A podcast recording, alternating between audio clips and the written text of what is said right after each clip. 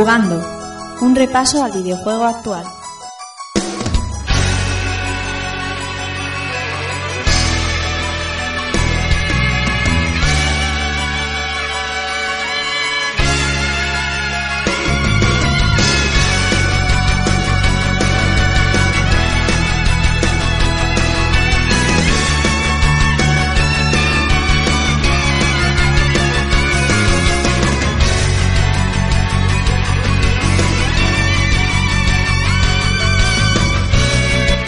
Hola, ¿qué tal amigos y amigas? Sed bienvenidos a un nuevo episodio de Jugando y recibid un saludo de quien os habla, Rafa Valencia. Episodio número 21, especial porque es el último actual del año y especial también porque acaban de ser The Games Awards, mogollón de anuncios, juegos nuevos. Como tenemos muchas cosas que contar, voy a presentaros a los que van a ser hoy mis compañeros de camino.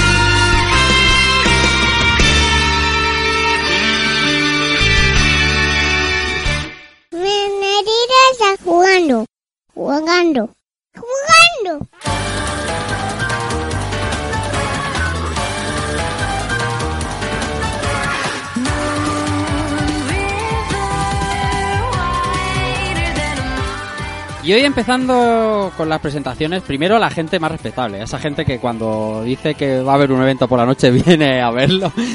Pau Inercia, ¿qué tal? ¿Cómo estás? Muy buenas noches.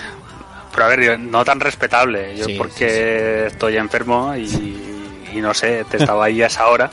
Pero yo esta- estaba paseándome por, eh, por Discord y estaban, claro, todos los canales vacíos porque la gente es eh, normal. Exacto. Y luego me vi a un par de frikis en el canal de Rejugando y me dije, pues bueno, voy a acompañarles para no sentirme yo Claro. solo. Y por eso estaba ahí, ¿eh? No os creáis que... Sí, sí, sí, sí, sí. Eso, era el motivo. Bueno, lo demás bien, las dos, dos semanas sin grabar bien, ¿no? Sí, pero no está, no está... Así coges fuerza porque también Eso han es. pasado muchas cosas. Sí. Esperemos que no se nos vaya el tiempo hoy. Eso es. Y, y nada, aquí otra vez a, a discutir este, este evento tan interesante y con tan buen ritmo y Mhm. con presentaciones y con premios tan interesantes, etcétera, etcétera. Sí, sí, sí. Hablando de ritmo, venga, vamos a darle. Ginés Muñoz, ¿qué tal, Free? ¿Cómo estás? Pues buenas, ¿Cómo encantado vas? otra vez de estar aquí. Ya hacía tiempo que no. Que Es no verdad, venía, ¿eh? Mira, Es verdad, llevas una semana fallando, no te vienes a Barcelona, no te vienes a Madrid. mira, eh, no me hables, no me hables que llevo un mosqueo, pero bueno. Nada, encantado de estar por aquí y lo intenté esta noche, pero es que el sueño, el sueño es, lo más fuerte que hay. pero Lo bueno, más fuerte vamos a que hay- ahora comentando, comentando y, cri- y criticando un poquito. Bueno, bueno, sí, hay que criticar un poquito, sí, señor.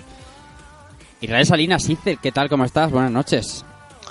Buenas noches, Rafa, compañeros. Invitadas de honor, pues nada, aquí. Con muchas ganas de. con mucho mono. Que desde Reto Barcelona no, no, no grabamos nada y tenía muchísimas ganas de juntarme con todos estos enfermos Es verdad. y hablar un poquito de lo que ha dado esta semana, que, que, que ha dado de sí, ¿eh? Ujú. Ha dado mucho de sí. Vamos, vamos a destripar o alabar muchísimas cosas esta noche. Es verdad que desde la semana pasada publicamos el que grabamos con, con los compañeros del Podcast de Drinkas en Barcelona, pero a la, a la postre llevamos dos semanas sin grabar y casi no hemos contado. Luego contamos un poco, hice, de lo que de lo que vivimos en la retro, que, que seguro que merece un ratillo la pena, ¿no? Por supuesto, por supuesto. Además, aún dos semanas de resaca nos ha dado a pensar. O sea que hay Sí. mucha ganas, mucha ganas de hablar de esto. Vamos a presentar... El traidor de la noche... Del tele- el traidor de la noche es ese que cuando dice, venga, vamos a, a trasnochar a las dos y media de la mañana para ver uno de los eventos más importantes de videojuegos del año, te dice, sí, sí, tranquilo, no te preocupes, no fallo. A mí, ¿qué tal, Germán? Chama, ¿cómo estás?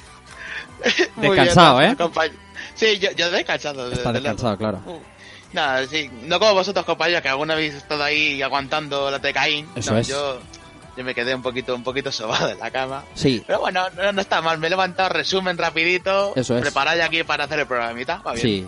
Bueno, bueno, también nos sirve, ¿eh? O sea que al final dar buena cuenta del evento es lo importante y trasnochar ya es simplemente anecdótico y para, para gente que masoca, para los que nos gusta un poco el padecer y el sufrir. Efectivamente.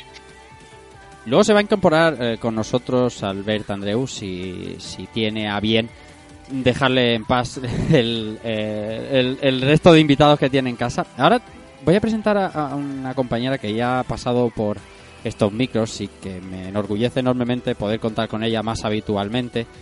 Ella ahora eh, trabaja en IGN, ya os dije, antes trabajaba en Alfa Beta Juega en Radio para Gamers. Marina Martínez, ¿qué tal? ¿Cómo estás, Marina? Muy buenas noches. Muy buenas noches, pues encantada de estar aquí otra vez. Os he echado de menos en este, en este- estas semanas que han pasado Sí. desde aquella vez que vine a vuestra casa a hablar miedo, de, ¿eh? de Death Te Stranding. viniste con miedo, ¿eh? Creo que, que hoy no, no voy a hablar mucho, bueno, casi, No me de Death Stranding y, y lo dicho, encantada de estar aquí con vosotros. El otro día que venías así un poco con miedo porque no había cumplido el análisis y tal, a ver si hoy que ya no hay nada que se tenga que... No hay embargo. Exactamente, no hay embargo, disfruta más y lo pasamos mejor. Pues seguro que sí. Bueno, y por último, también un placer para, para mí, para el resto del equipo, volver a contar con ella. Ya estuvo con ella, con nosotros hace un par de semanas presentándonos eh, Bubble Bubble for Friends, pero para nosotros es un orgullo poder contar con ella esta noche aquí. Ella es Clara Castaño, la habréis leído en, en revista manual, la habréis leído en hobby ahora está, ahora está en redes sociales y comunicación de Avance. Clara, ¿qué tal? ¿Cómo estás? Muy buenas noches. Hola, pues un placer estar aquí con todos vosotros. Ya tenía ganillas también de hablar de The Games Award y meterme otra vez un poquillo en esto del periodismo de videojuegos. Es verdad, ¿eh? que ahora está como un poco en el otro lado, ¿eh? pero eso siempre se lleva. Eso El siempre lado se oscuro, lleva. como se suele decir. Sí, señora. Lo demás, todo bien. Todo bien, por suerte. Muy bien, pues todos los que habéis escuchado ya estamos presentados, así que ahora vamos a ponernos con faena, que esta semana ha sido de lo más cargadita. Vamos con ello.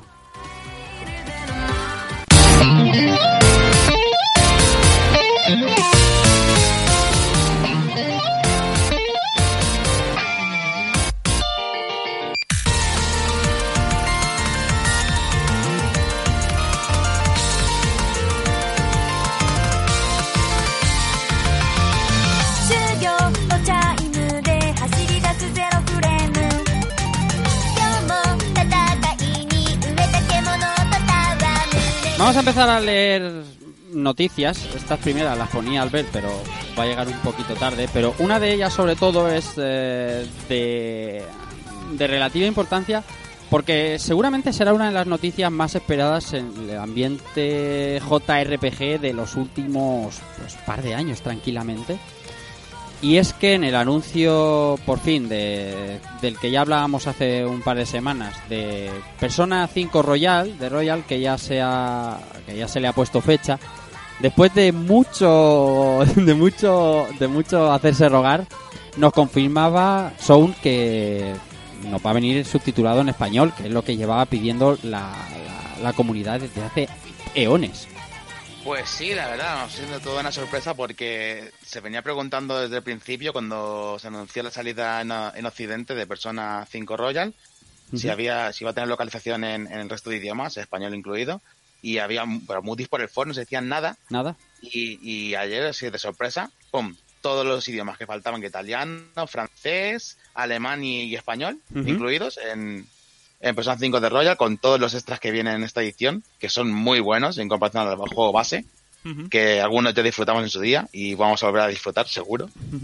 Y, y pues muy bien, yo creo que, que le, le viene de, de coñísima, porque además fue un juego que vendió razonablemente bien en España y se lo merecía, desde luego. Hace muy, muy- Sega lo está haciendo muy bien, desde luego. Judgment- con Judgment ya, ya lo hicieron también, meterle localización y ahora con Persona 5 lo han bordado, desde luego. La verdad. Sí, dime, claro. Además, digo que es una buena noticia, ¿no? Porque además es un título con mucho texto y claro, tenerlo que jugar todo en inglés para la gente que tenga dificultades con el idioma, pues es bastante complicado. Entonces, que ahora hayan añadido este subtítulos ampliará mucho el público y eso siempre es bueno. Sí, sí, sí, sí, sin El, duda. el- el otro día el otro día me costó esto caro ¿eh? en el en el pool podcast porque no había salido la noticia aún sí que se había ah, había hecho el, el- el anuncio pero no el de que venía con subtítulos en español y me costó una pelea fuerte de estas de Evil contra mí que, que fue gloria bendita, eso es para escucharlo. la cuestión gloria. la cuestión es que a lo poco tiempo se, se anunció. Es la cuestión de persona ya aparte de la cantidad enorme de texto que tiene es la particularidad del texto de persona, que tampoco es un inglés digamos de perfil bajo, ¿sabes? Que es un inglés a veces un poquito eh, enrevesadito. Entonces, eh, que este particularmente venga en español es, mm, es una noticia quizá mejor que cuando venía empezaran a venir los tales y demás. Lo que sí que no sigo sin entender es esa, esa opacidad que Atlus se gasta con sus cosas, ¿eh? Porque cuando todo el mundo páginas mirando en Best Buy y demás para ver si ponía multilanguage y, y tal. Aldus callada hasta el último momento que, que, que- que anunció que este cartel de los cinco idiomas. Me parece una política de comunicación cuanto menos cuestionable. Bueno, Bueno. desde luego. Muchas veces es que es cuestión de que te den el micro abierto para Sí. anunciarlo. eh, a lo mejor te lo dicen una semana antes o dos. Ya, ya, Entonces, Claro, claro. ahí ya es un poco, depende de la compañía. Que a lo mejor nosotros lo estamos pidiendo durante muchísimo tiempo y le- se lo dicen una semana antes. Venga, ahora ya lo podéis anunciar. Entonces yo creo que va más por ahí. Sí, sí, sí, desde luego, desde luego, sí, no, es- está claro. Ahora, ahora bien, la, la- el título se pone en una fecha complicada, ¿eh? El 31 de marzo de 2020, que es prácticamente ya. Eh, Complicada no por nada, sino porque va de sándwich entre unos cuantos títulos muy, muy a tener en cuenta que son superventas, como son Final Fantasy VII Remake, que sale a principios de marzo, y Cyberpunk 2077, que sale a principios de abril. Y va a ser... Va a ser complicadete. Soul, ¿tú cómo lo ves? Uf, yo lo que veo es que yo si tengo que quedarme con, con juegos de salida me voy a ir a lo, a lo nuevo, desde luego al remake de, de Final 7 y, y, y cosas como Cyberpunk. Me gusta que hayas dicho lo nuevo y remake juntos. Ya, ya.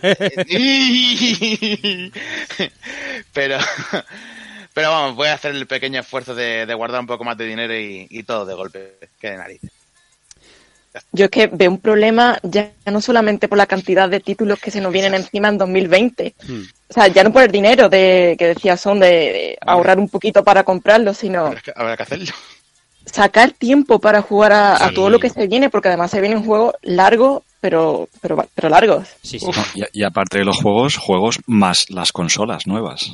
Bueno, Eso ya, será un buen eso ya- eso ya viene después. Eso, Claro. no gastes esa bala, Free. Sí, no, no hay que gastarla, que es, es dinero igual, tío. Bueno, el principio de año ya va a ser complicado. Preocúpate primero por el principio del año, Sí, que hasta mayo salen pf, cada titulazo que es acojonante. Y bueno, si luego iremos diciendo, si es que no vamos a parar en todo el año. Pero estos, este Persona 5, eh, curiosamente, se va a colar ahí y esperemos que no le pique demasiado el- el- la proximidad con los grandes rivales y que, y que de verdad la gente apoye ese, ese por fin, eh, esa por- localización al español. Hombre, sería lo suyo, ¿no? Ya que Claro. se ha hecho el esfuerzo porque venga subtitulado, Pues por sí. lo menos que tenga buen resultado. Además, Eso es el primer, el primer juego de, de la de persona que viene viene su, subtitular español. No, no. Aparte de los de baile, que Eso es, no cuentan, como son spin-off, es. es. el primero que viene en español, así que valdría la pena hacer el, el esfuerzo de apoyar eso. Veremos cómo Yo viene. quería decir una cosa, perdona, a- ya a raíz de, de que estamos hablando de que se, de que se doble. Hmm. Eh, una cosilla que me dijo este fin de semana pasado Rafael Azcarraga, el doblador, actor de doblaje de Die Hardman y de Kratos, Sí, y es que los videojuegos, al ser una experiencia muchísimo más inmersiva, es muy importante que estén en tu lengua nativa. Por muy bien que se te dé el inglés, si tienes que estar leyendo, claro, se pierde un poco esa, ese aspecto inmersivo del juego. claro. Ahí venía mi, mi, mi discusión el otro día con, con Evil, que lo mejor, por, por menos mal, está fuera de está fuera de, de, de antena, pero vamos, eso son tú te, tú te- Madre mía, tú puedes hacerte un cargo. Qué drama, Qué madre. qué drama. Bueno, es que lo del doblaje de los videojuegos daría para un programa solo. Sí, sí, sí, sí. La verdad que sí. Desde Tiene luego mucha que sí. amiga. Yo, me- además, mira, cuando mm, nuestro buen amigo Ramón Méndez, que es localizador de videojuegos mm, y, y su mujer también, Alba, eh, se pone a hablar de ello, yo me quedo maravillado porque cuando uno cree que sabe lo que cuesta las cosas, llega un tío que se dedica a ello y te lo pone en la mesa y dices, ostras, eh, cuidado. Así que el esfuerzo es eso, es, eso ese guante clara a lo mejor tengo que recogerlo y un día hacerlo de verdad. Y, y- y Y es que además no solo es cuestión de dinero, Sí, sí. sino también cómo trabajan los actores, ¿no? No es igual trabajar en videojuegos No, no. que trabajar en el cine. No, no, claro, claro. Porque vas casi a ciegas, entonces. Una, un auténtico espectáculo. Veremos, contaremos más cosas de este Persona 5 de Royal.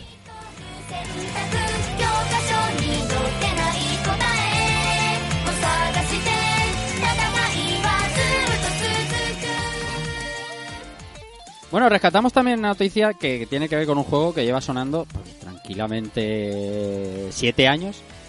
Eh, en este caso, eh, Katsuhiro Harada, eh, conocidísimo por, por la saga Tekken, hacía una encuesta a su audiencia en Twitter eh, donde les preguntaba qué porcentaje de, o sea, qué, qué jugadores hay que esperan todavía ese Tekken Cross Street Fighter. Ya sabéis que se prometieron dos juegos, Street Fighter Cross Tekken, que salió de la mano de Capcom hace ya bastante tiempo para la generación anterior y con, bueno, cierto cierto éxito, según se, según se mire.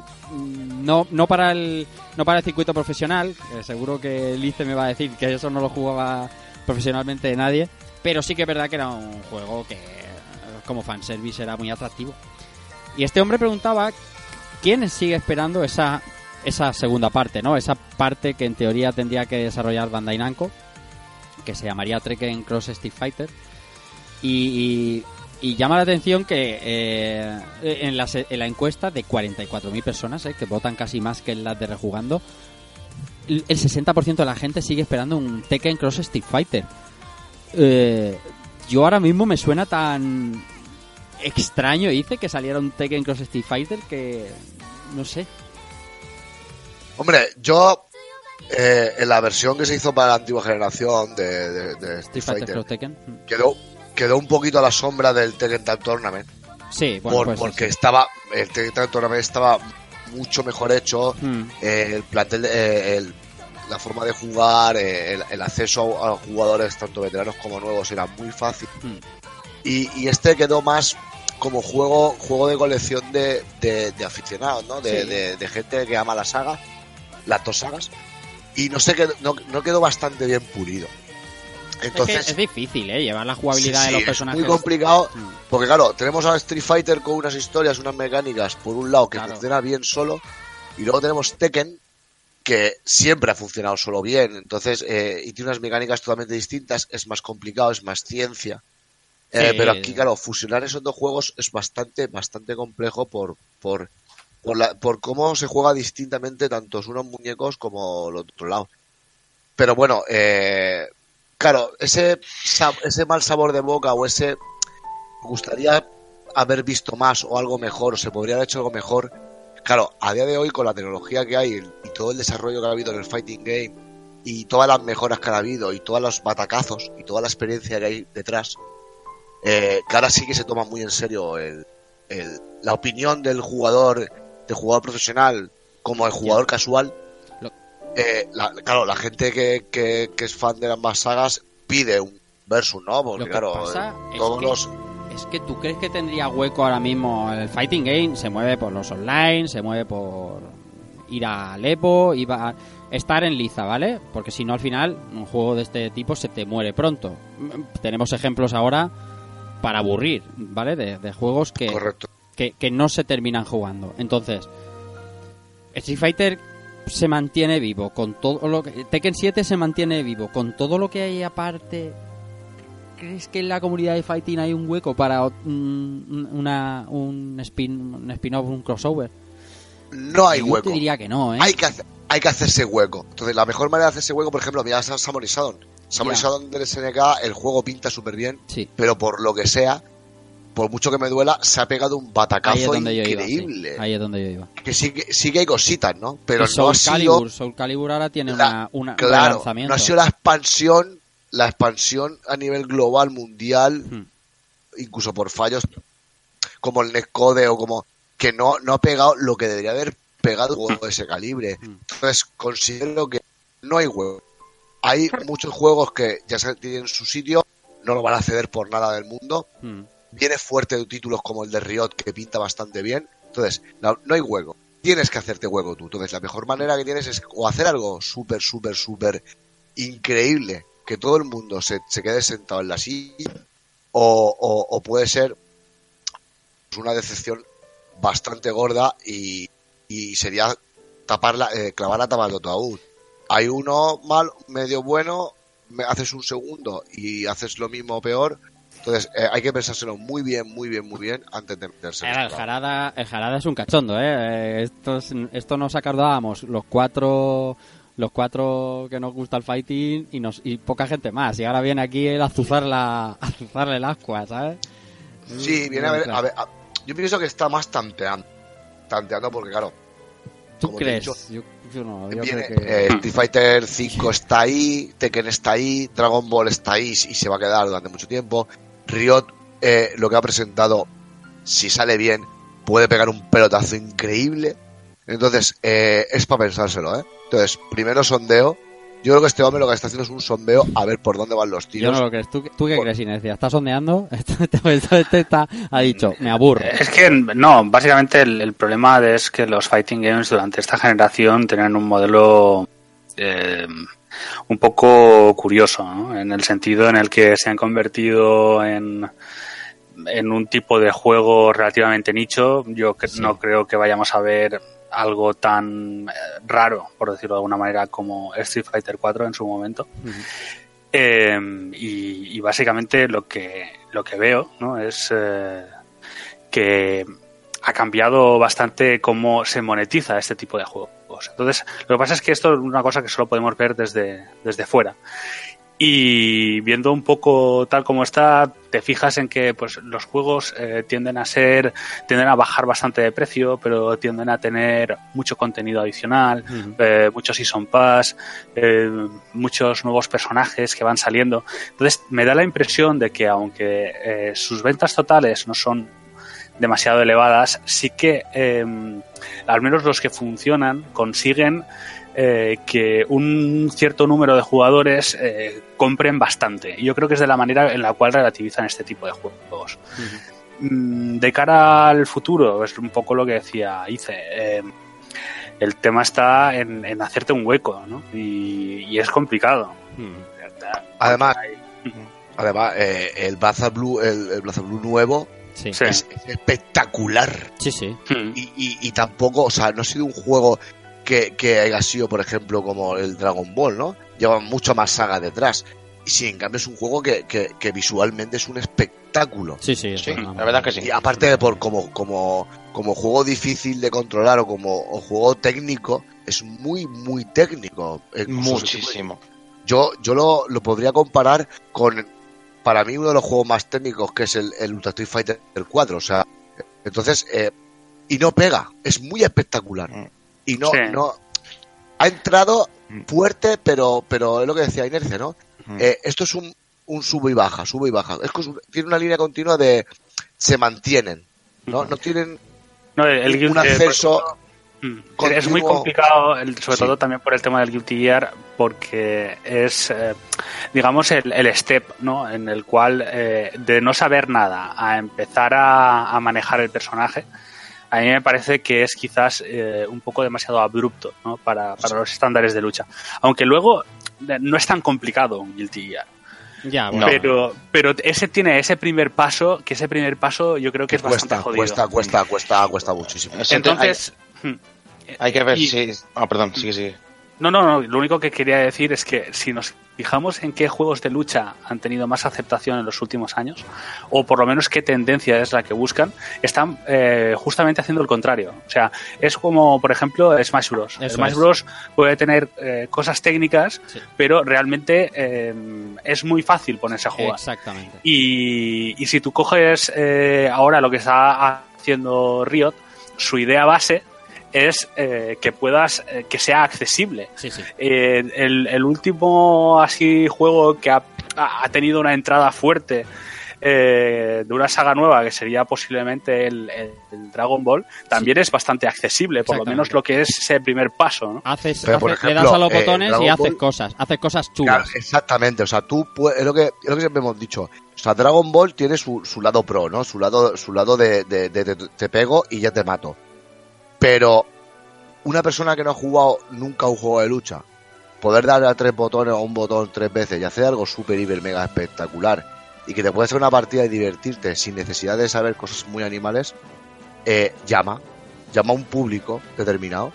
Entonces, eh, el, el baremo, eh, eh, el espectro al que llega, eh, lo ha hecho estar donde está. Que luego, aparte, se ha considerado un buen juego. Eh, si- eh, Arc System Wars ha hecho un juegarro, aunque está rotísimo, eh, y ha llegado donde ha llegado. Porque, claro, aún no estaba ni a la venta y ya estaba metido como juego en el Evo. Pero eh, es muy complicado hacer eso de salida. Entonces, eh, habiendo eh, un Tekken que tiene su comunidad, a nivel mundial tiene su comunidad más pequeña, pero tiene una comunidad firme. Sí, Un sí, Street muy Fighter firme. que- Sí, sí. un Street Fighter 5 que tiene lo mismo. Tiene un circuito profesional, tiene sí. pocos eventos, pero tiene una comunidad firme. Y luego un Dragon Ball que, que está infectando más que el virus T, o sea, es, es increíble, o sea, ha infectado todo el planeta. Entonces, hacerte, entrar ahí tiene que ser, coentres, o a romper todos los moldes del mundo y tener muy claro No, y no, estar muy seguro de lo que vas a hacer, no o- va a pasar con un juego así. sondear, sondear a ver qué pasa, porque te puedes jugar eso, meses y meses, o un año, dos años de trabajo para crear algo que se quede en un juego de coleccionista, juego para, para fans muy, muy aferrados a la saga. Mm, No va, no va, Sí. no va a pasar con Sí. un título así. No creo que, que llegue a...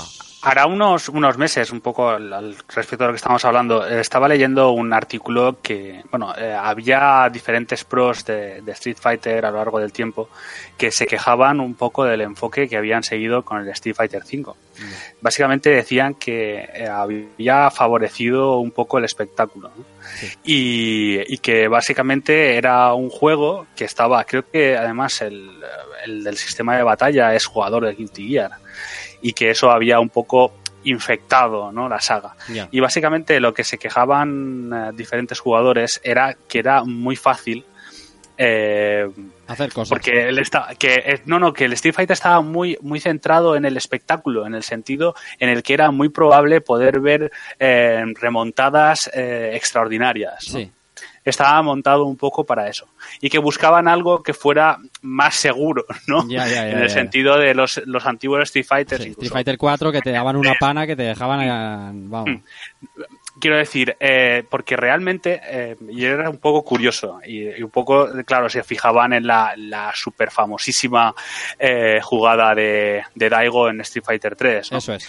Eh, eh, de lo extraordinario que era ese momento y cómo también perdía un poco su esencia si te dedicabas a ver muchas veces ese tipo de remontadas, ¿no? Perdían ese, ese efecto.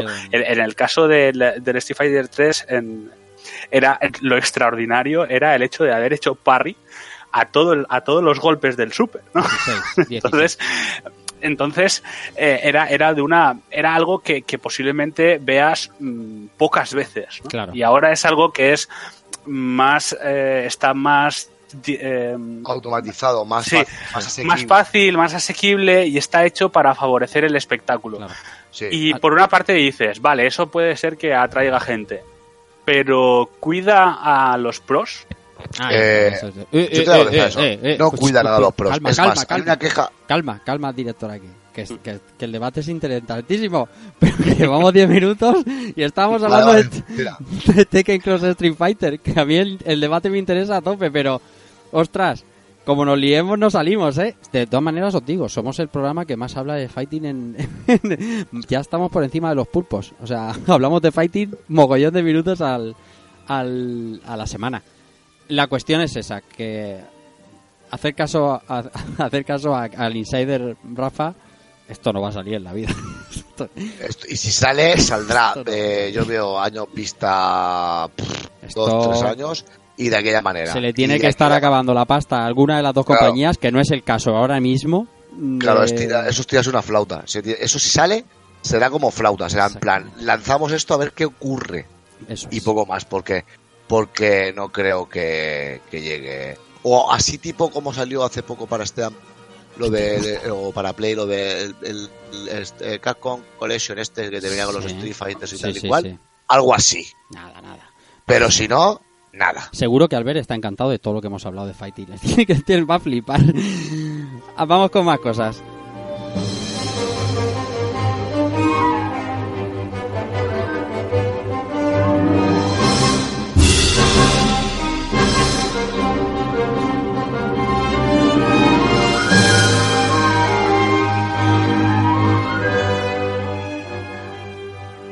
Bueno, Clara, y ahora Telltale nos viene con este de Telltale Batman Shadows Edition eh, con un nuevo estilo visual. ¿Cómo es esto? A ver, a mí la vuelta de Telltale me gusta personalmente. Es una compañía a la que tengo un poquito de cariño por el tema de las aventuras gráficas. Pero tengo que reconocer que este de Telltale Batman Shadow me parece un poco chorrada. Porque en realidad es como meter los dos juegos, que vale, hasta ahí podrías decir, vale, los que no lo tengan lo pueden comprar y tienen los dos juegos en físico. Pero luego gastarte 5 dólares en un modo que es para hacerlo como modo Noir, que le llaman, no sé, no lo veo muy rentable. O sea, yo el juego ya lo he jugado, no, no creo que pague 5 euros por jugarlo con unos gráficos diferentes. Es Lo- mi opinión, pero vamos, a Sí, lo sí, mejor no, no, alguien no, sí no. lo paga. Eh, Y seguro que estamos casi todos en tu cuerda. Lo de Telltale es, es para cogérselo con papel de fumar todo. O sea, no tiene sentido que... O sea, tendría sentido que este modo fuera incluido pagando esos 30 dólares, bueno, 25 euros o 29 euros, lo que al final fuera. Y que te venga, pero que encima tengas que pagarlo. Como tú has dicho, un juego que ya has jugado. Tengas que pagar 5 euros más o 4 euros y medio más. Por Se un... supone que los 5 euros son para la gente que ya lo ha comprado. Eso es. Si tú quieres ese modo, lo pagas. Exactamente. Y luego entero son 30 euros, Eso. 30 dólares más o menos. Parece una manera de renta- volver a rentabilizar el juego, ¿no? No sé, no sé en qué en qué limbo eh, quedó en cuanto a derechos con, con el tema Telltale. Y yo creo que es una manera de volverlo a poner a la venta, porque muchos de, de los juegos de Telltale eh, quedaron descatalogados también en las stores. Y yo supongo que una manera también de hacer un poco más de pasta. Y luego ya si, no sé, si pusiéramos eh, en cuanto a exigencias, si esto hace también que el rendimiento en consola sea algo mejor de lo que era, pues Eso sí. Claro. sería un gran avance. Que sería Si ya... las mejoras gráficas ayudan para que tenga menos caídas de imagen, frame rates y eso, y si el su- los subtítulos son un poquito mejores, pues lo agradeceremos. Sí, sobre todo eso, por favor. los subtítulos de Telltale que, que Death Stranding Dejan un también poquitín de ese- que desear, ¿eh? Claro. Creo yo, en la traducción, por lo menos de Walking Dead. ah sí Mm. bueno la traducción pero, eh, yo me estaba refiriendo también al, al- al tamaño y a lo a lo que lo poco que se ven pero eh, que también No, pero eh, Telltale ha sido famoso en, Sí, en sí, sus primeros momentos por, por coger traducciones Buah. eh, directamente de, de diferentes sitios y, y pegarlas de mala manera. estaría traducido persona No, en el caso de Batman se notaba mucho porque nosotros a Catwoman le llamamos Catwoman Mm. Claro. y la traducción era neutral, entonces era Gatubela. Madre un mía. poco. Mm. Pero bueno, yo creo que la vuelta de Telltale es positiva después de el batacazo que se dieron el año pasado, pero tenemos que ir viendo a ver cómo evoluciona, si va a seguir igual o va a cambiar un poco sus mecánicas de juego sí y el tiempo lo dirá. además hablaremos más adelante los The Games Awards otra vez de Telltale porque también nos, nos, nos sacó ahí una sorpresita que está bien, que pone contentos a todos los fans de la saga y de la, y de la empresa. Ahora vamos a hablar un poquito de este State of Play que nos trajeron el 10 de diciembre.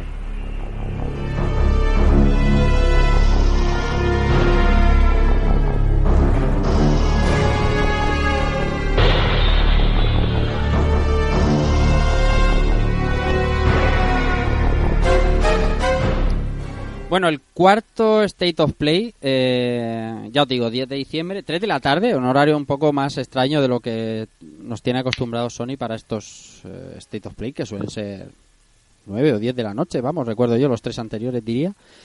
Eh, nos traía muchas cosas, eh, algunas interesantes, otras quizá no tanto.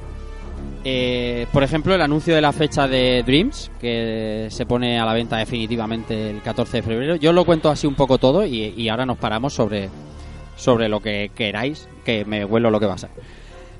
Este Dreams, que sale el 14 de febrero ya por fin, pues con todo este mm, periodo de early access que ha habido con creación de contenido, veremos a ver, le tengo bastantes ganas. Eh, de Predator también se dio fecha, 24 de abril, Predator Hunting Grounds, que se llama el título. Eh, y bueno, nos enseñaron también eh, un tráiler súper pequeño a modo de bomba de humo de Ghost of Tsushima, que luego pudimos ver ayer precisamente, ya más detenidamente en el The Games Awards, que ahora os contaremos cómo se ve eso, que eso, madre mía.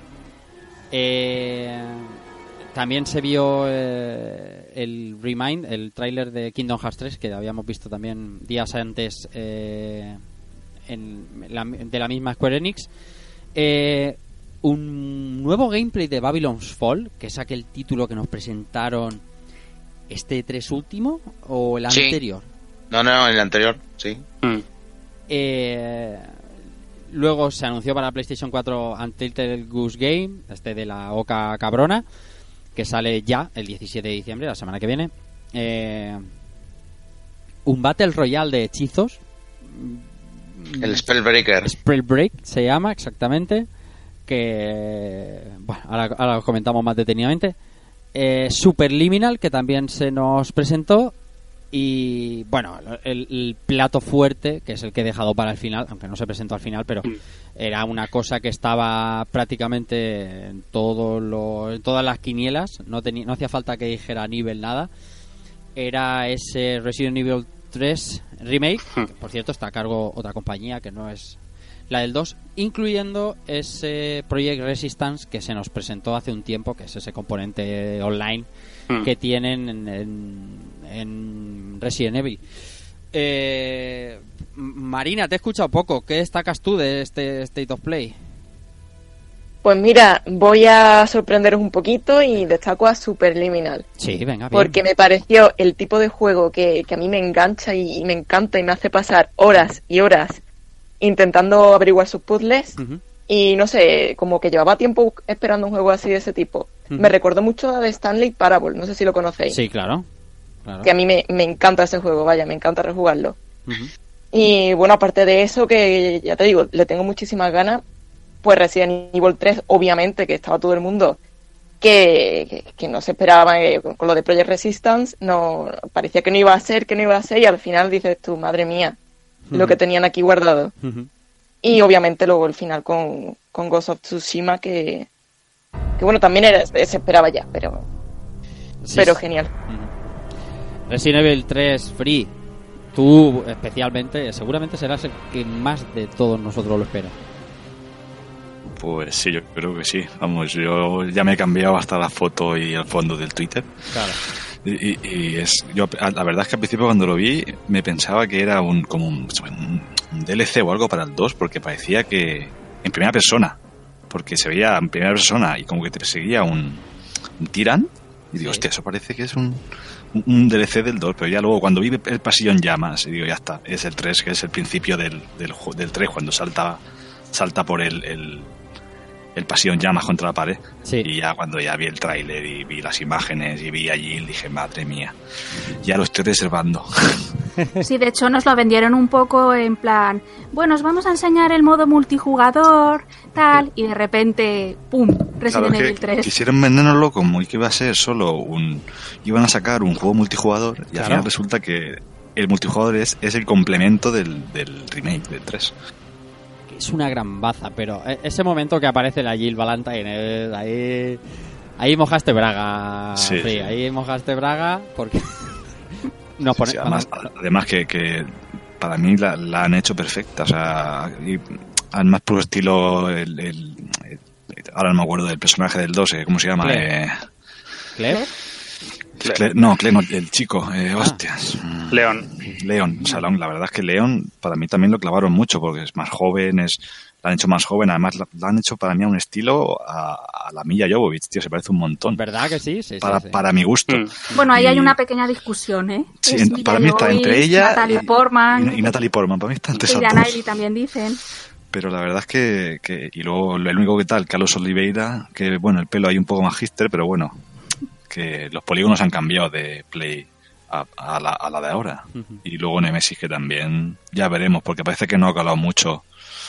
No, pero, no, pero no lo entiendo, a mí me, ha- me ha gustado el... Sí, La sí, idea. es que hay, hay, hay que renovarlo un poco, coño. Es que, O sea, vamos. No sé, Nemesis en su momento tampoco es que fuera un diseño eh, espectacular y ahora pues han, han hecho que, que parece que haya crecido la carne por debajo y haya estirado, ¿no? Claro, El- es que lo han hecho eh, más realista. Es que en realidad se- es una se persona quejan- que ha mutado. se quejan tanto que es esa nariz torcida y me encanta, que es lo que me gusta de- del nuevo Sí, es que, Nemesis. claro, es, una, es una persona que, que ha mutado, o sea, a lo vasto, pero ha mutado. Entonces, coño, tiene que haber nariz ahí. Vamos, Hace lo que tiene que hacer, transmitir pavor y asco. Sí, sí, es que es su, es su cometido. Ah, o sea, es- en todo lo que es el anuncio del título es sorpresa, ¿vale? Porque aunque se, había- se venía filtrando días antes, al final siempre está bien verlo y, y- y- Pero la sorpresa para mí es la fecha. Que Capcom siempre nos acostumbra a estas cosas. De hecho, el otro día estaba hablando con Hazard, que no sé si estaba hablando en un programa o, o- o en Barcelona, que le extrañaba que Capcom no tenía nada para principio de año. Claro, presentan este Resident Evil 3 eh, remake con Project Resistance incluido y te dicen que el 3 de abril. Y dices, pero, pero qué coño, ¿cómo? ¿Cómo? No, Capcom se ha, se ha puesto las pilas Sí. durante esta generación Pero y que creo con que, el- que ha adelantado a Ubi en cuanto a eficiencia, Increíble. en cuanto a los proyectos que saca, ¿eh? Pero Increíble.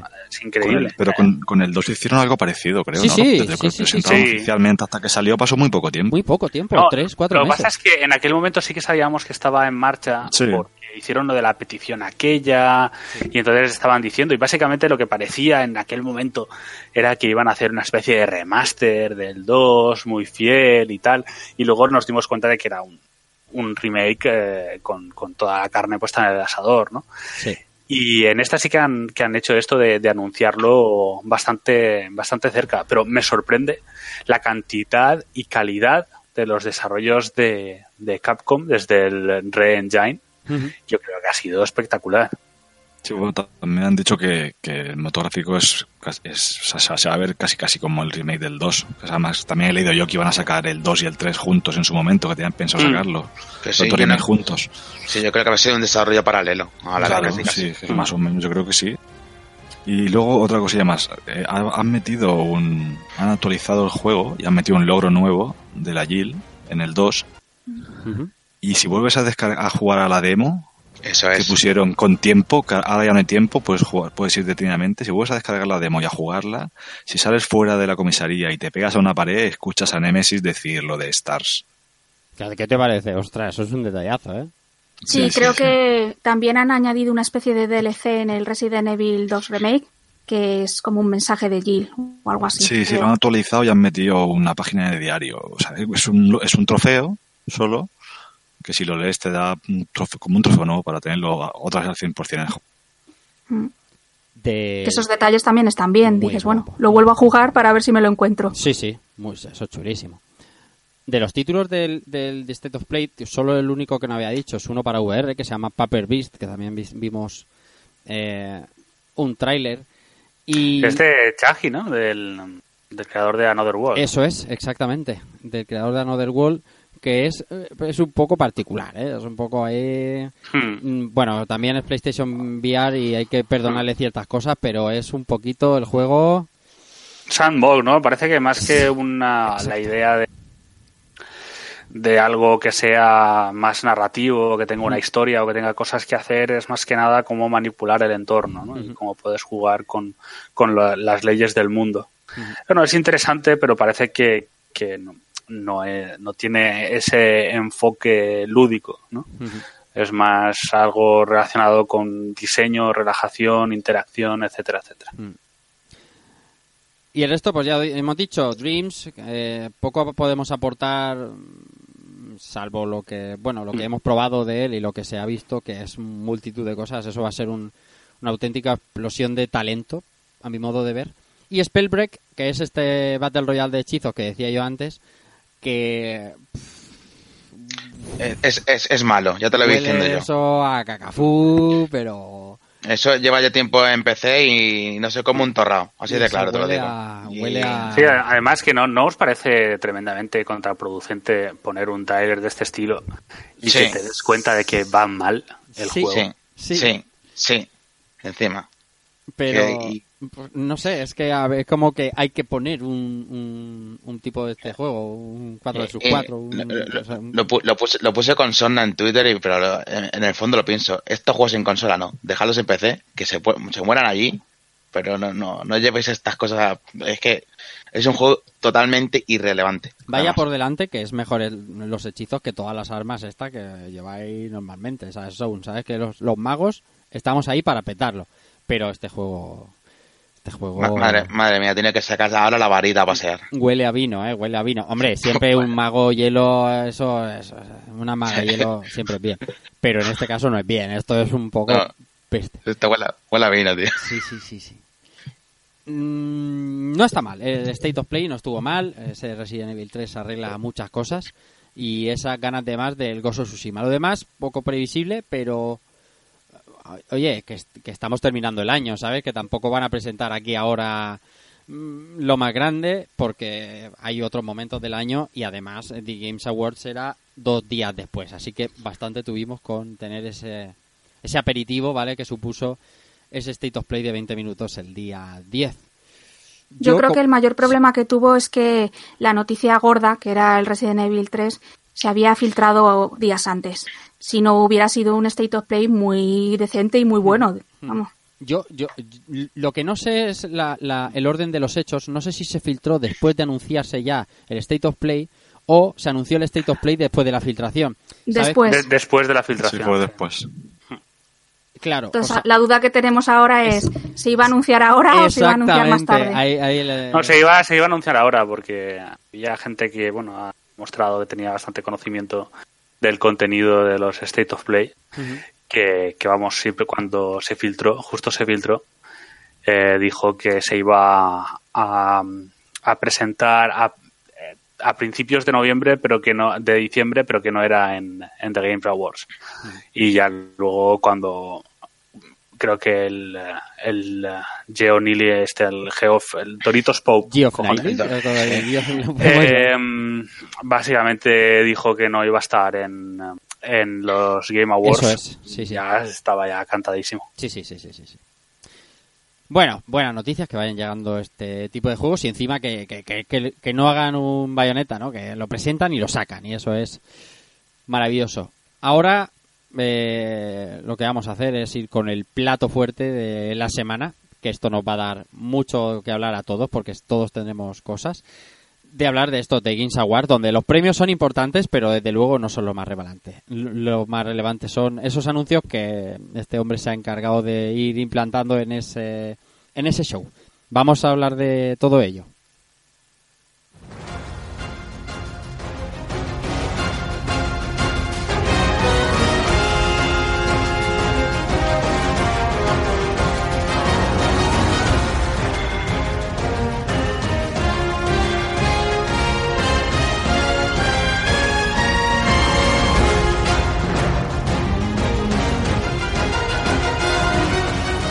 Bueno, para poneros en contexto a todos, que me imagino que lo sabréis, anoche, a la madrugada del 12 al 13 de diciembre, a las dos y media de la mañana, hora española, empezaba The Games Awards. No, no empezaba The Games Awards, empezaba una previa de Games Awards que nos comimos como campeones todos los que nos quedamos eh, trasnochando para poder disfrutar del evento realmente como se debe, son, o sea, no en diferido ni sin anuncios, o sea, realmente los partidos se ven cuando se están jugando. Ya, pero es que me, me puedo morfeo, tío, me quedé exactamente, dormido. exactamente, lanzaron Morfeo. a cuestión, iremos, eh, vamos a ir hablando de todo, de premios, de anuncios y de, y de todo lo que pasó allí, no necesariamente cronológicamente, ¿vale? Porque seguramente nos irán saltando ideas de una cosa a, a otra. Las nominaciones, ya hablamos de ellas la semana pasada y hicimos nuestra pequeña apuesta, de la que creo que Inercia ha salido absolutamente vencedor. Ahora iremos haciendo un resumen, pero pero sal- lo, tenéis apuntado. salvo por supuesto que no, que así- claro, sabes Ah, que somos, vale, vale. sabemos que somos gente seria, pero lo tenemos grabado, que es mucho mejor, ¿sabes? delante de un juez, ¿dónde va a parar? La cuestión es que salvo de- el premio gordo, acertaste bastante, ¿eh? Hasta- Estuviste bastante fin. No, no, este- ya os digo, estoy sorprendido de, de esto. La verdad es que estuvo bien, eh, a pesar del sueño. Eh, por partes, a ver, hablábamos antes de Ghost of Tsushima, ¿vale? Por ir un poco en la línea. Ese pequeño mini teaser que se nos mostró en el State of Play aquí se expandía y se nos enseñaba un tráiler que eh, se confirma que es un juego para al menos por ahora para esta generación, no sabemos si transgeneracional, pero mm, lo digo porque habían ciertas dudas de que si se iba a ir a la, a la siguiente y no, es un juego de esta generación que se ve del cagarse, como ya vimos, del cagarse es la definición técnica, como ya vimos anteriormente, ¿verdad Marina? Esto es, esto se ve, madre mía. Pero yo tengo una duda, ¿lo que vimos era de PlayStation 4 o e- estaba desarrollado ya para la siguiente generación? Porque Yo no me cuadran. No, es, es Play 4. Sí, se No confirma el lanzamiento en, en PlayStation 4 y lo que pasa es que lo que decían del trailer era capturado con una PS4 Pro, Claro. aunque eh, estaba el tema este de que ponían eh, in-engine y de cutscenes, que es lo que a mí me, más me preocupa de todas estas cosas, Mm. porque siempre es, eh, es un baile de, de conceptos que van tratando de si es real time, si es in-engine. Eh, en principio, eh, real time y in-engine no tienen por qué ser. Eso, si queréis, empecemos por aquí, porque como luego lo vamos a tener que volver a, A a abordar, tratar. sí. In-engine básicamente es que usa eh, assets del engine, pero no tiene por qué estar limitado a las características técnicas de una máquina determinada. Entonces, cuando te dicen Es que el puede ser puede hacer. perfectamente vídeos que han hecho. Yo recuerdo, por ejemplo, cuando salió el Rise en Xbox One, en que sí, el Rise se ve increíble, pero había ciertos vídeos que eran full motion vídeos que estaban con los assets del juego, lo que pasa es que te daban una escala que luego la Xbox One no cumplía. ¿no? Ya, Los Y, eh, hombre. Entonces, eso sería la diferencia entre in-engine y tal. Cuando es real time, en principio quiere decir que la consola en tiempo real es capaz de mostrar eso y de capturarlo. Hmm. Entonces, a- es lo que a mí no me acaba de cuadrar. Quiero decir, ¿qué nos mostraron del Ghost of Tsushima? ¿Vídeos? No. con los Mm. assets del juego. No, no, no, pero en cambio, luego se veía cosas que eran puramente gameplay. Sí, sí, sí, no, sí. Sí. no se veían muy bien porque estaban mientras tocando la orquesta y veías a la orquesta, pero de fondo se veían ya cosas que tenían más pinta de, de gameplay. Bueno, está claro que esto es un juego puente igualmente, ¿no? Esto en Play 5 lo vamos a ver Mm. seguro y vitaminado. Sí, Sí, si es veranos, yo casi seguro que apostaría a que habrá parche día Claro, uno. claro. Ta- También te digo, ahora mismo me da igual que salga en Play 5 donde quiera. Ahora mismo, a la consola que tú tienes en tu salón, esto lo vas a poder jugar y es una auténtica maravilla. O sea, es Mm. una delicia ver. eh, Sí, La ambientación, la verdad, es que es alucinante. es O sea, brutal, o sea, irte no, no- ahí a luchar como un ninja al siglo XIII es una pasada. No, eh, además que tampoco busca Bueno, ni el, adorno ni el estrambótico. O sea, va vestido el, el, el, el Ghost, ¿no? De Ghost of Tsushima, va vestido como un samurái de, de los de tomo y lomo. Es muy bruta la, la Sí, empieza, la, la- la historia un poco es que él empieza siendo un samurái, eh, se le da por muerto, ¿no? Sí. Y luego vuelve un poco con A por desde el camino del, del ninja. El camino del Entonces- Shura, la venganza.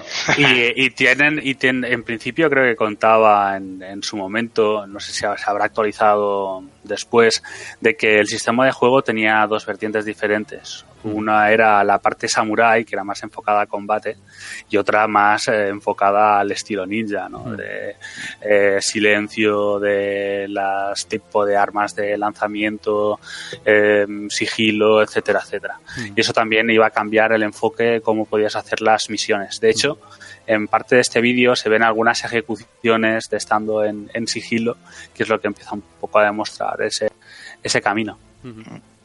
Parece como que hay una pequeña vertiente ahora, una moda de. Bueno, moda. Una vertiente más bien de videojuegos que se basan en, en la estética japonesa antigua. Mira, por ejemplo, Nioh, Sekiro y, y Mm. ahora con Ghost of Tsushima, pues yo creo que sería un momento perfecto para que Assassin's Creed por fin diera el paso Claro, y hiciera, claro. Una entrega. Pues, pues ¿Ah, yo no? se llevo pidiéndolo 10 años ya A eso. ver, a ver qué dice Clara, que Yo me lo gusta. dejaría Yo- yo descansar. momento. ¿Lo dejarías Eh, descansar? La temática, o sea que mm, primero saquen el de los vikingos o el de Roma, el que vayan a sacar, y Ah, luego vale. en dos, tres o cuatro años digan, venga, Japón. A Además, ya la Play 5 estaría más explotada, sabrían cómo funciona y no harían lo mismo que con Assassin's Creed Unity. A mí me pasa al igual que a, a mí me pasa igual que a Clara, porque mm, si os recordáis, Sekiro y Ghost of Tsushima se presentaron a la vez. A la Sí. vez. Y Sí, claro, sí, primero Sekiro no sabía muy bien, bien del que era. Sabíamos que iba a ser estética japonesa por aquellos kanjis que se veían, con aquel lo que luego resultó siendo el brazo que se retorcía, pero sí que es verdad que te quedas un poco eh, eh, como que demasiado junto, ¿no? Ir dividiéndolo. Hacer, como tú dices, ahora otra Sí, la- temática y luego... Lo que pasa es que justo el caso de Assassin's Creed, como ha sido algo que se ha... mm, eh, ¿Cómo se llama? Se, ha- se han hecho tis, ¿no? En el mismo juego con la parte esta de Abstergo. Mm. Y estaban las imágenes y una de ellas era el Japón feudal. Yo creo que en cierto momento había algo de esto en desarrollo y que en cierta manera se, se apartó. Entonces yo creo que lo acabarán recuperando. Lo que pasa es que eh, ahora que Ubisoft ya em- iba a dejar descansar para, para que fueran más especiales los Assassin's Creed que, iba, que fuera sacando. Eh, y aparte de eso se ha sumado con el desastre de los últimos lanzamientos que les ha obligado un poco a retrasarlo todo. Así que después de Kingdoms, eh, que será el próximo Assassin's Creed y que tiene toda la pinta que será eh, mundo vikingo, Eso dicen. Eh, Yo lo veremos. por Roma, pero lo veremos en, eh, pues eso, en unos cuantos años. El que nombre yo creo que Kingdom además está confirmado. cuando se anuncie, pues la gente estará encantado porque es Sí. una ambientación que se lleva pidiendo años. Sí, sí. Vaya. Sí, sí. También es otra otro tipo de vertiente de juego que están inspirados como en el ambiente vikingo medieval. Bueno, son dos cosas diferentes, pero sobre todo el tema vikingo. Por ejemplo, God of War, bueno, Senua, que, que, que eso supongo que hablaremos luego también, Uh, cuidado, que ha tenido esa segunda parte tan impactante que a mí me ha encantado el tráiler. cuidado. Y, y yo creo que también es un buen momento. Bueno, Elden Ring, que ha sido el gran ausente de, de, de Game Awards, que también está basado en un mundo así parecido vikingo, Mm, no se sabe. más bien medieval, ¿no? Medieval. No se sabe por dónde va a ir la cosa. Sí, a ver, es la, la colaboración de, de De George. eh, exacto, que en principio, eh, por lo que parece que, que son diferentes reinos y cada uno tiene sus características.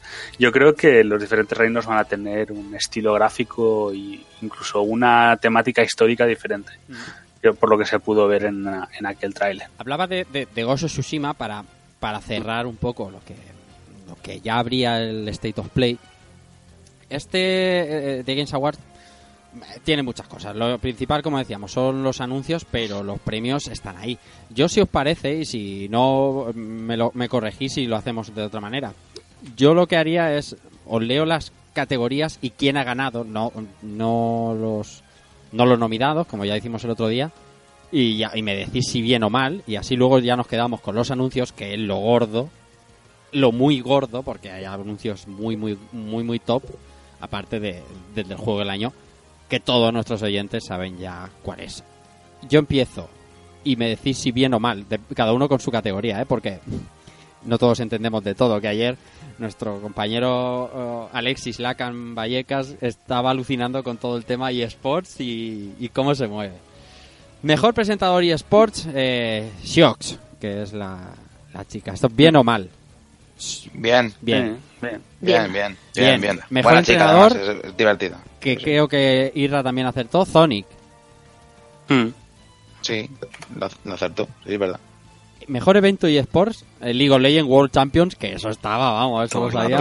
Encantadísimo. Lo sabía hasta el papa. Mejor Ese, se lo yo que no soy muy se lo de eSports, creo que se lo merecía. Sí, dime Marina tú, ¿qué decías? Lo mismo, lo mismo que Clara, se Eso lo es. merecía completísimamente. De hecho, yo lo voté porque digo, es que mm, ha sido el mejor, es que ha sido el mejor del año. Ya, yo soy muy de Evo, pero bueno, que lo entiendo, ¿eh? que League of Legends mueve una brutalidad, está claro. Mejor yo soy equipo- muy de Overwatch League, ¿eh? Sí, sí, pero a mí la Overwatch, la Overwatch League, los seguidores que tiene es una risa con, con la, con los cuartos de final de un League of Legends World Champion. Mejor equipo eSports, G2 Sports, de League of Sí, Legends. también Se lo merecía. Clarísima. Sí, se lo merece, sí. Eh, mejor jugador de eSports, Buga, de Fortnite. No sabemos cómo juega porque ya no jugamos a Fortnite ninguno. Sí, No me tío. Venga, El otro que conocíamos era Faker, que era de League of Legends. Y, y- Sí, sí. y- y Sí, la, apuesta, a ver, la apuesta del programa era Simple, que era de CSGO. Meh, mm, cacafú. Mejor juego eSports, League of Legends. Pues vale. No surprise. Mejor creador de contenido, eh, Shroud. ¿Vale? Eh, Yo no sé quién es, es que no sé quién es. Había un Eh. español, ¿no? Estaba uno, el de Gref ¿no? el... Estaba el Gref, el- estaba Gref. Sí, Sí. estaba el Gref, pero eh, No. el Road. El Road es muy bueno. Rob Es hace muy- mucho, arrastra mucha Sí. gente. eh, es Ah, muy, muy buena bastante gente, sí, lo que pasa es que ahora se ha ido a Mixer y entonces Sí, tiene sí. un No, poco- eh, a ver, eh, eh, es buena jugando, pero tiene la gracia en el culo. O sea, Sí, Vale. a ver, el, el tío no es que sea no es un ninguna- showman, tío. ningún No, no es un showman, showman, no. Pero, pero muy feo. sí que, pero tiene la tiene una capacidad de adaptación para ser mm, bueno en No es bonito verlo. prácticamente cualquier first person shooter que, que asusta. Sí, no, la- eh, eso sí, eso sí. Aquí, aquí ha salido la ID. La ID, hombre, Que es pero- más Pero, guapa. pero digo yo, guapa. Que para, que ganar este tipo de premio no hay que tener un poco de arte también. O sea, Sí, no No, solo pero jugar espérate, bien, ¿no? ni, ni, ni arte, vamos, ni el arte de Lo que frío. tiene eh. que tener es seguidores como si no costaran billetes. Y, No, pero, pero en su momento Shroud estaba Estaba a tope. Estaba número fuerte. 2 de Exactamente. Twitch. Exactamente. Subió, subió, con el Pug subió mogollón. Sí. La voz de los usuarios, que es como la voz de los usuarios. Fire Emblem Three Houses. ¿Por qué? Pues no sé, no sé. La voz de los usuarios. Me suena, es que es, es rarísimo, tío. Estudio Bravo. Indie Revelación. Eh, ZA barra UM, que es los, los del disco Elysium, que se ha Sí. golazo. Sí, bueno. Ha pegado muy Ah. fuerte ese juego. Sí, no sí, sé. sí, que estaba ahí nómada, estaba ahí nómada. Me gustó más Katana Cero. Estudio. Bueno, Yo quería que ganase Nomada. Tú es Yo que también, tú ¿verdad? eres muy patria, ¿eh? Tú eres patria. Es que Gris me encantó, me pareció un juego sobresaliente. Y, Y a mí también. A ver, no he jugado a Disco Elysium, ahora me han entrado ganas, es- la verdad. Eh, Sí, yo creo que era bastante, bueno, por lo menos por mi parte era muy desconocido el disco de Elysium y de repente ayer se llevó tres premios y dices, pero ¿dónde ha salido este Sí, sí. juego? Aquí teníamos a Inercia Sí, es que- para Crea la necesidad. No, ha salido en, en PC, las versiones de consola saldrán. Es un RPG muy tradicional, eh, con, con muy, muy trabajado en el ambiente estético y en, la, y en la capacidad de elecciones y variedad de situaciones que te dan para, para eh, solucionar cada, cada problema ¿no? que te surge. Entonces eh, ha sido muy comentado por la, por la calidad también de, de escritura y de, y de situaciones y, y yo cuando hace unos meses vi las notas que le pusieron de los diferentes medios, dije, esto tiene muy buena pinta. No he jugado personalmente, pero sí que conozco a gente que, que lo ha tocado y dice que es eh, estupendísimo. Así que me fío, me fío mucho. Mejor juego de VR, Beat Saber, que este también estaba bastante claro. Eh, mejor gestión de la comunidad, Destiny 2. Mejor Bueno. Eh, yo eso no lo entiendo. Yo si hay tampoco. una comunidad, Yo tampoco. Platacazo, platacazo. si hay una comunidad que, que eh, tiene ganas de asesinar a la compañía que hace su juego predilecto, esa es, Es la que a lo mejor esa es la Ya clave. ves. A lo mejor la clave es eso. O sea, la mejor gestión es, si no has, cons- no, te- no has conseguido que te asesinen, lo estás gestionando No, pero, por ejemplo, en gestión de comunidad, eh, Final, Final Fantasy XIV, pero vamos, de lejos. Sí, es que sí, encima, Sí, sí, sí, encima La, la comunidad de Final Fantasy XIV es que es otra división. Es, es como un, eh, un reducto dentro de, de los Del- juegos online que ya no existe. Es, eh, está mucha gente de buen rollo, Es un- mm, mucha gente que te ayuda aunque no te conozca de nada. em, No hay toxicidad. Hay muy poca toxicidad. Sí, la bueno, toxicidad también- se, se ataja brutalmente. Te cogen tu personaje y te lo meten en una cárcel especial Sí, donde Sí, no te dejan salir. sí. Y, y es algo que justamente lo que es comunidad en sí. Yo no he visto nada como Final Fantasy XIV en los últimos años. Sí, pero es que de- Destiny 2 también de un tiempo para acá creció mucho después de lo que, de que Sí, pero, pusieran free. pero, pero de Destiny usando 2 la, la lian mucho, ¿eh? Sí, pero Destiny 2, yo, yo sigo eh, mucho el Reddit de Destiny, los Y yo, comentarios de la comunidad y, y están siempre quejándose. Claro. Eh, cualquier la que- cosa. Es, la- la- Es que la que salió con el Black Armory, tío, por ejemplo. sí. ¿Te acuerdas? Entonces, eh, es, sí, sí, es. No, pero la que se lió con el Black Armory, la que se lió con la temporada pasada, la Sí. que se ha liado con el Eververso eh, Claro. cuando lo han cambiado. O sea, es, siempre se lía, siempre hay un lío increíble con Destiny en el cual están acusando a Bungie de, de, bueno, de todo. Y que entonces me hace gracia de eso, porque, porque es eso, es si hay una comunidad en la que existe una tensión manifiesta entre la- la compañía que hace el juego y la comunidad, me parece Destiny. Sí, Pero de toda la vida. Era, era ese momento en el Destiny 1 en que la gente se decía, pues, vamos a conseguir las cosas y vamos a fastidiar. a- Sí. ¿no? Si podemos eh, joder el juego para conseguir las cosas que queremos sin tener que hacer las mecánicas, lo hacemos, ¿no? Si te- tenemos que hacer lo de la cueva del loot, hacemos lo de la cueva del loot hasta que nos... Entonces ese juego de tira y afloja ha, sido- ha estado siempre presente en la comunidad y en el juego y por lo tanto me extraña bastante eh, este, este resultado. Yo- solo era superable por Anthem esto de, esto de la- No, es, es diferente. Anthem La comunidad es, de- eh, básicamente ya no es tira y afloja, es tiro al pato. El de. Entonces, no, no computa. Mejor interpretación para Matt Mikkelsen de, de The Stranding. Eh, Bien, bien. Mira, yo te voy a decir una cosa aquí. Tú quieres Norman Reedus.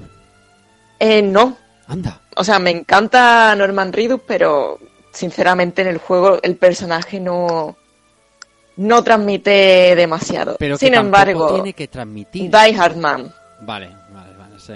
sí. Tommy Earl Jenkins, que supongo que, Que no voy a decir nada porque creo que no habéis llegado. Ayer se estaba pegando una fiesta, pero loca, ¿eh? O sea, hay unas fotos de este hombre, del, pero loquísimas, de- después de los de Games Award.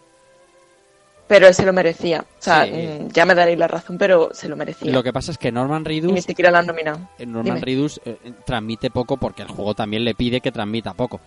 Claro. Aparte que él es como es, ¿no? Que, pero que el, el juego no incita a que Norman Reedus sea la alegría a la huerta. Pues sí, pues sí, pero ya te digo que, y me darás la razón con el, con el tiempo, que Tommy Earl Jenkins se merecía muchísimo más ese premio que Matt Mikkelsen. Y me encanta Matt Mikkelsen y de hecho lo voté. Sí, sí. Pero hay una diferencia brutal en los personajes y, y en lo que transmite el actor. Te lo diremos. Sobre te lo todo. Ya- Llevo dos semanas dándote la razón desde que empecé el juego. Sí. Mejor dirección. Death Stranding. Eh, ahí está Hideo Kojima y el, y el brazo izquierdo este que tiene que Mm. le traduce las cosas. Ahí estaba en el Sí. escenario. Y mu- muy cantado, ¿no? En el- Bueno, eh, también sí. el, Sí. hecho este de, de que a- hay veces que no ha pasado, como el año pasado con el tema del God of War.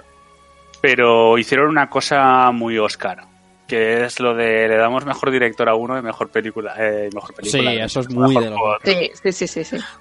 Se notó muchísimo, Sí. de hecho. Todo Yo el que creía, contento. digo, lo estaba viendo y digo, la cara, Kojima tenía una cara seria Sí. durante toda la gala e incluso cuando recogió el premio al mejor director, que dices tú, mm, o sea, súbete al escenario con una sonrisa oreja a oreja. Sí, pero que tampoco es muy comprensible porque realmente, eh, más allá de no Gotti, eh, creo que ha sido el juego más premiado de, de esta edición con mucha diferencia. Pues sí. Que, que lo del GOTI no sé, está so- sobrevaloradísimo. No sé. Bueno, han sido tres para Death Stranding y tres para el Elysium. Elysium. sí. Disco Elysium. Sí, lo que pasa es que ha sido por eso mejor narrativa. Claro, o es categorías mejor, eh, distintas. Como estos que ponen de, de fotografía de los Oscars, que esos casi que no cuentan. Pero que también suman. Sí, sí, claro que sí, Sí, sí. por supuesto. A Gris también han dado uno, o sea que cu- cuentan todos igual, pero en los relevantes, en los relevantes de Death Stranding ha estado. Sí. Que es Sí, mejor música, mejor dirección y Mikkelsen actor. como mejor actor. O sea que son tres de los gordos, pero el gordo gordo pues se lo ha dejado en el camino. Y seguro que tampoco la gente va, va a tirarse de los pelos por ello, porque no, eh, no pasa nada, ha ganado un gran juego también, que llegaremos. Mejor juego de móviles, Call of Duty Mobile. Que, Pues era. bueno, no sé. Totalmente. Sí, sí, Dime, sí. Free. Yo coincido. No, no, eso totalmente. Vale, vale, vale. Ha, ha tenido un, un montón de millones de descargas. Yo ahí, yo ahí te tengo que hacer caso porque ahí mandas tú. Claro. Eh, pero también te digo que no has jugado al Watch de Golf ese, eh, que es de la, la Apple... ¿Cómo se llama esto? El Apple Arcade... No, ¿cómo se llama? Apple... ¿Cómo se llama la suscripción esta de Apple para los juegos? Apple Arcade, no es, es arcade, ¿no? ¿Arcade? ¿Es arcade? Sí, Sí, sí, sí, es arcade, sí. es arcade. Ahí está el Watch de Golf ese que dicen que es un pelotazo bueno. No lo he visto. No lo he probado. Mejor juego para el impacto, Gris, que es, eh, comentábamos que había había había pillado algo, había rascado algo, que está muy Lo que bien. pasa es que el mejor juego para el impacto era como, nos llamamos esta categoría de la... que era también estaba... Es un concepto muy etéreo, ¿no? el año Porque pasado se llamaba de otra juego manera. Relacionado con el buen rollismo, lo que quiere transmitir, ¿no? Era una cosa... Es, es como el premio al videojuego de los servicios sociales. Sí, bueno, eh, eh, la gala, la gala en general estaba bastante mm, ¿cómo diría? salpicada de, de- de, no sé, cierto cierto que, que- que nadie le pudiera tildar de nada. Ahí hubo un momento selfie incluso ridículo que bueno, Mm. Sí, pero eso estaba muy relacionado también con la promoción que había hecho lo de Facebook. sí, Facebook sí, que, que- Entonces ese es el gran problema, problema de la gala y es que eh, no puede despegarse del hipertufo am, comercial que Claro, tiene. Claro. idea de que este, este contenido está patrocinado por no sé quién y Sí, sí. ahora Samsung Su te va a dar un consejo a través de Linux y ahora entonces es ahí un poco como no, no sé no, no, no creo que no han conseguido aún un buen equilibrio no. Entre, entre hacer lo que ellos pretenden, que es una gala de celebración de los videojuegos, y que dé la, la impresión de que es un info comercial de las diferentes compañías Sí. que lo usan como vehículo para, para sus herramientas Sí, de marketing. sí. Mejor juego independiente, Disco Elysium, ganándole a Katana Zero y a Other Wilds, que no está mal. Eh, mejor juego multijugador, Apex Legends. A, a mí, no sé. No sé, ¿eh? o sea, me, me cuesta. Yo, sabéis, bueno, vosotros habéis jugado con, conmigo todo este tiempo y me, no sé, me cuesta de creer, pero. Pero bien. Hombre, es el, el, el, el free to play. Yo es que de ahí he jugado a todos, que diría yo sí, a todos. Y bueno, pues lo que puedes reunirte es que la accesibilidad de que sea gratis y puedes reunirte ya con gente Ya, es que ya, lo hace ya, muy fácil. ya, ya. Es que es eso. Ya está. Sí, y que si algo clava eh, Respawn es también lo que es movimiento, aunque sea una versión muy atontada de lo que sería Titanfall.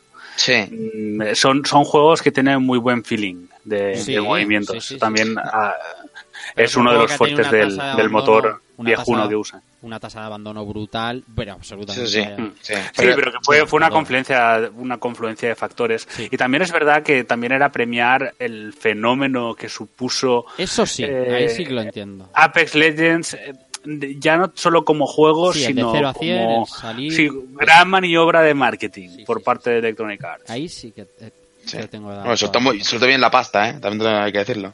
Mm. Mejor juego de, de, de carretas, anda que esta gente de... anda que ya, ya le daremos al redactor. Mejor juego de carreras o de deportes, Crash Team Racing Nitro. Fuel. No me enteré yo de esto, ¿eh? Sí. Yo estoy totalmente de acuerdo. Sí, Yo sí. creo que lo dieron como en la previa, en plan muy rápido. Sí, sí, porque estos algunos se dieron en la previa y fueron como corriendo.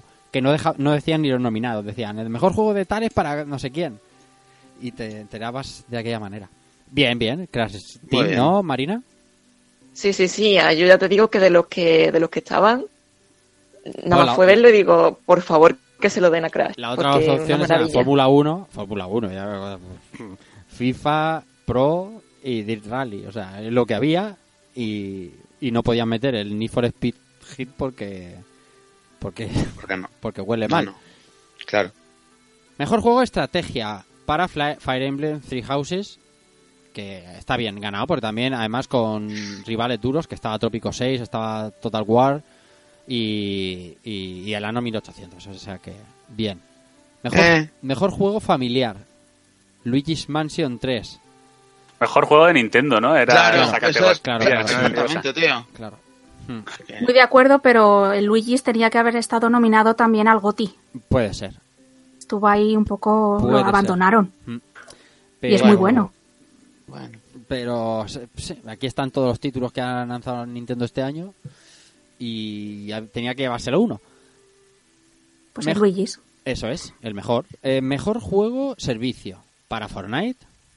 Que eso, bueno, sí, también es un poco lo que hablaba antes Inercia con Apex. También premiar la maniobra de Fortnite del 2.0 y el agujero negro y tal. Por eso también ha tenido quizá más presencia que otros años en la gala, porque Fortnite este año. Sí, porque era, además era un año para que lo eh, Final Fantasy XIV.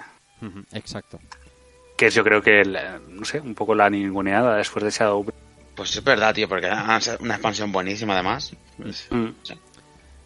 Mejor juego de rol, Disco Elysium, por delante de Kingdom Hearts 3 y de Final Fantasy XIV y Monster Hunter. O sea, es- Hombre, si- siendo, siendo puristas, eh, quedado un poco como... Claro, por eso tendría que haber Monster Hunter, sabe todo el mundo. Es un juego de rol 100%. 100%, 100%, 100% de natada. Mejor juego de acción-aventura, que se lo lleva Sekiro, Shadow Die Twice, por delante de Resident Evil, de Death Stranding, de Control, de Borderlands. Bueno, esto es un pregoti. Mejor juego, Totalmente. Mejor juego de acción, sí, sí. Devil May Cry 5. Aquí fíjate. Muy merecido. Sí, sí, sí. Aquí fíjate. Me hubiera dado igual si lo ganara Astral Chains o Gear 5. Lo ha ganado Devil May Cry perfecto porque, como gritaban los japos en el escenario, eh, Devil May Cry ha vuelto. Pero es que los juegos de acción, Astral Chains y Gear 5 son muy buenos de juego de acción también. O sea, son cualquiera de los tres no me hubiera importado nada que lo hubiera ganado. Yo es que veo a Devil May Cry como el juego de acción por excelencia. Cuidado, Es que, es que pensar en Devil May Cry, digo, acción pura y dura, y es que no hay otra. cuidado Marina, te, te lavas la boca cuando hables de bayoneta, ¿eh? No, pero a ver si... Ah, bueno, bueno, pero no estaba en la ecuación, ¿eh? Ya, claro, Claro. claro. claro. No, pero a ver, también siendo claro, si hay, creo yo, al- alguna compañía en estos momentos que, que esté en forma suficiente, eh, hay tres. Eh, sería el Team Ninja de Nio, eh, sería Itsuno dentro de, de Capcom y sería Platinum Games. Sí, sí. Así que me parece muy bien que, que reconozcan la labor sí, de sí, Itsuno, sí, que lleva bastantes años haciendo juegazos. Exactamente. Es que recordamos que, que este señor ha hecho el de May Cry 3, luego hizo, eh, hizo Dragon's Dogma y ha hecho ahora esto. ¿eh? Mejor juego de lucha para Super Smash Bros. Ultimate con todo el dolor del corazón de Lice, que este quedó Samurai Shodown fuera y Mortal Kombat 11 también fuera. Eh, Sí, pero estaba cantado. Sí, sí, sí. Sí, sí, ya vamos, ves que estaba cantado. vamos, lo sabía hasta... Sí, además que no os pasa que tengo la impresión de que lo comenté, o sea, creo que fue en el último programa cuando estábamos haciendo las predicciones, Sí. de que posiblemente Smash Bros hubiera ganado muchísimas más cosas con otro timing Sí, de lanzamiento. claro, claro, claro. Sí, claro. Sí, sí. Pues salió finalísimo del año pasado y las, que- las cosas están como... No, y además que fue un fenómeno. Sí, sí. Eh, Totalmente. Mejor diseño de sonido para Call of Duty Modern Warfare. A- ayer ayer me, dije- me decían los entendidos que indudablemente, así que yo mm, me callo. te- Pues yo no. ¿qué quieres que te Yo, no, yo que no lo sé porque gusto yo... no. Call of Pues, Duty te voy a Modern decir- Warfare- pues yo te voy a decir una cosa. Yo lo que esté jugando online va finísimo el, eh, el sonido, ¿eh? Pero finísimo. Yo no Ya, puedo... pero no para puedo. mí el diseño de audio, por ejemplo, para mí está más currado el de un Resident Evil 2, por ejemplo. Ah, bueno. en Call of Pues, Duty, que siempre eh, es lo mismo. Eso ya No sé. me parece a mí también, pero no está en la ecuación. Yo coincido. Sí, pero sí, Yo estaba, coincido estaba, también. est- estaba Ah, sí, sí, estaba, sí, también. estaba. Sí, sí que estaba en el, de, Sí, en el diseño sí. de audio. ¿Quién? Sí, pero. De, de todas formas, El el problema, de, 2, Sí, sí. el remake. el problema del diseño de audio es eh, realmente saber qué es lo que realmente eh, se dedican a, a valorar, porque realmente el audio es algo Ya. que, eh, no sé, como decía un, un profesor que, que tenía, eh, tu, tu mejor elogio eh, seguramente es cuando, cuando tu trabajo pasa completamente desapercibido, porque todo suena natural, ¿no? Y eso es básicamente lo que pasa con, con un buen diseño de audio. Sí, es verdad que hay algunos que pueden buscar eh, ciertas distorsiones o, o tal, pero realmente eh, valorar la espacialidad, eh, valorar la dirección, valorar la calidad de, de las grabaciones o de cómo suena cada una de las cosas o de que tengan personalidad, es algo que, que Claro. mm, es mm, mucho más difícil de entender por parte del usuario medio Hmm. y mucho más difícil de valorar. Y además es una cosa que si no, eh, no experimentas eh, con la calidad adecuada, también es muy difícil de, de valorar. Es, Sí, para sí. mí es uno de esos premios que, que si no has jugado a los juegos te quedas un poco como... mm, Me lo tengo que creer porque es que no puedo... Claro. Que es lo que me pasa a mí con. Hablando de sonido, mejor banda sonora para Death Stranding. eh, por delante de Day My Cry de, y de Kingdom Hearts 3, con todo el dolor de mi alma. Vaya. Y de la mía, ¿eh? Y de la mía. Porque. Y eso que la banda sonora de Death Stranding me parece brutal, Sí, pero Kingdom Hearts, madre mía, eso es, eso está a otro nivel. eso es. Sí, era una categoría muy competida. Sí. De hecho, bueno, no sé cómo habrán quedado los votos, pero era o Death Stranding o Kingdom Hearts 3. A lo mejor Devil May Cry también se podía haber colado, o sea que era muy potente la, las nominadas. Que la semana pasada estaba aquí en España, en Bilbao, en el Fan Sirius, Yoko Shimomura y todos nuestros amigos de prensa, como saben que me gusta tanto, mandándome fotos con, mu- muy cariñosas, ¿sabes? Un recuerdo para, para todos, cabrones.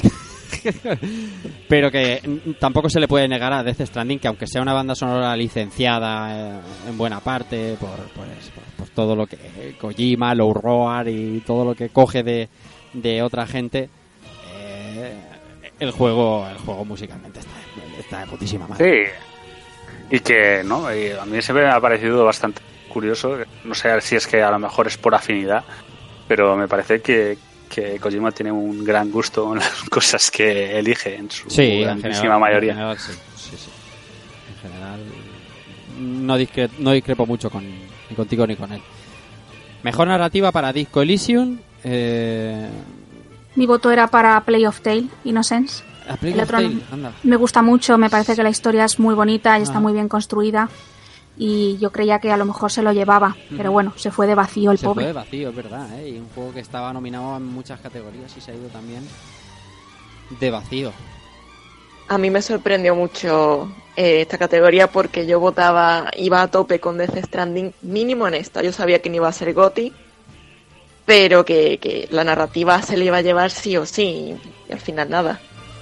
Mm, Yo, fíjate, habiendo jugado ya completo Control, no habiendo jugado Plague Tale y Death Stranding que tendré la mitad, ahora mismo, ahora mismo, se lo daría Control. Pero claro, no sin jugar a los juegos esto es súper complicado.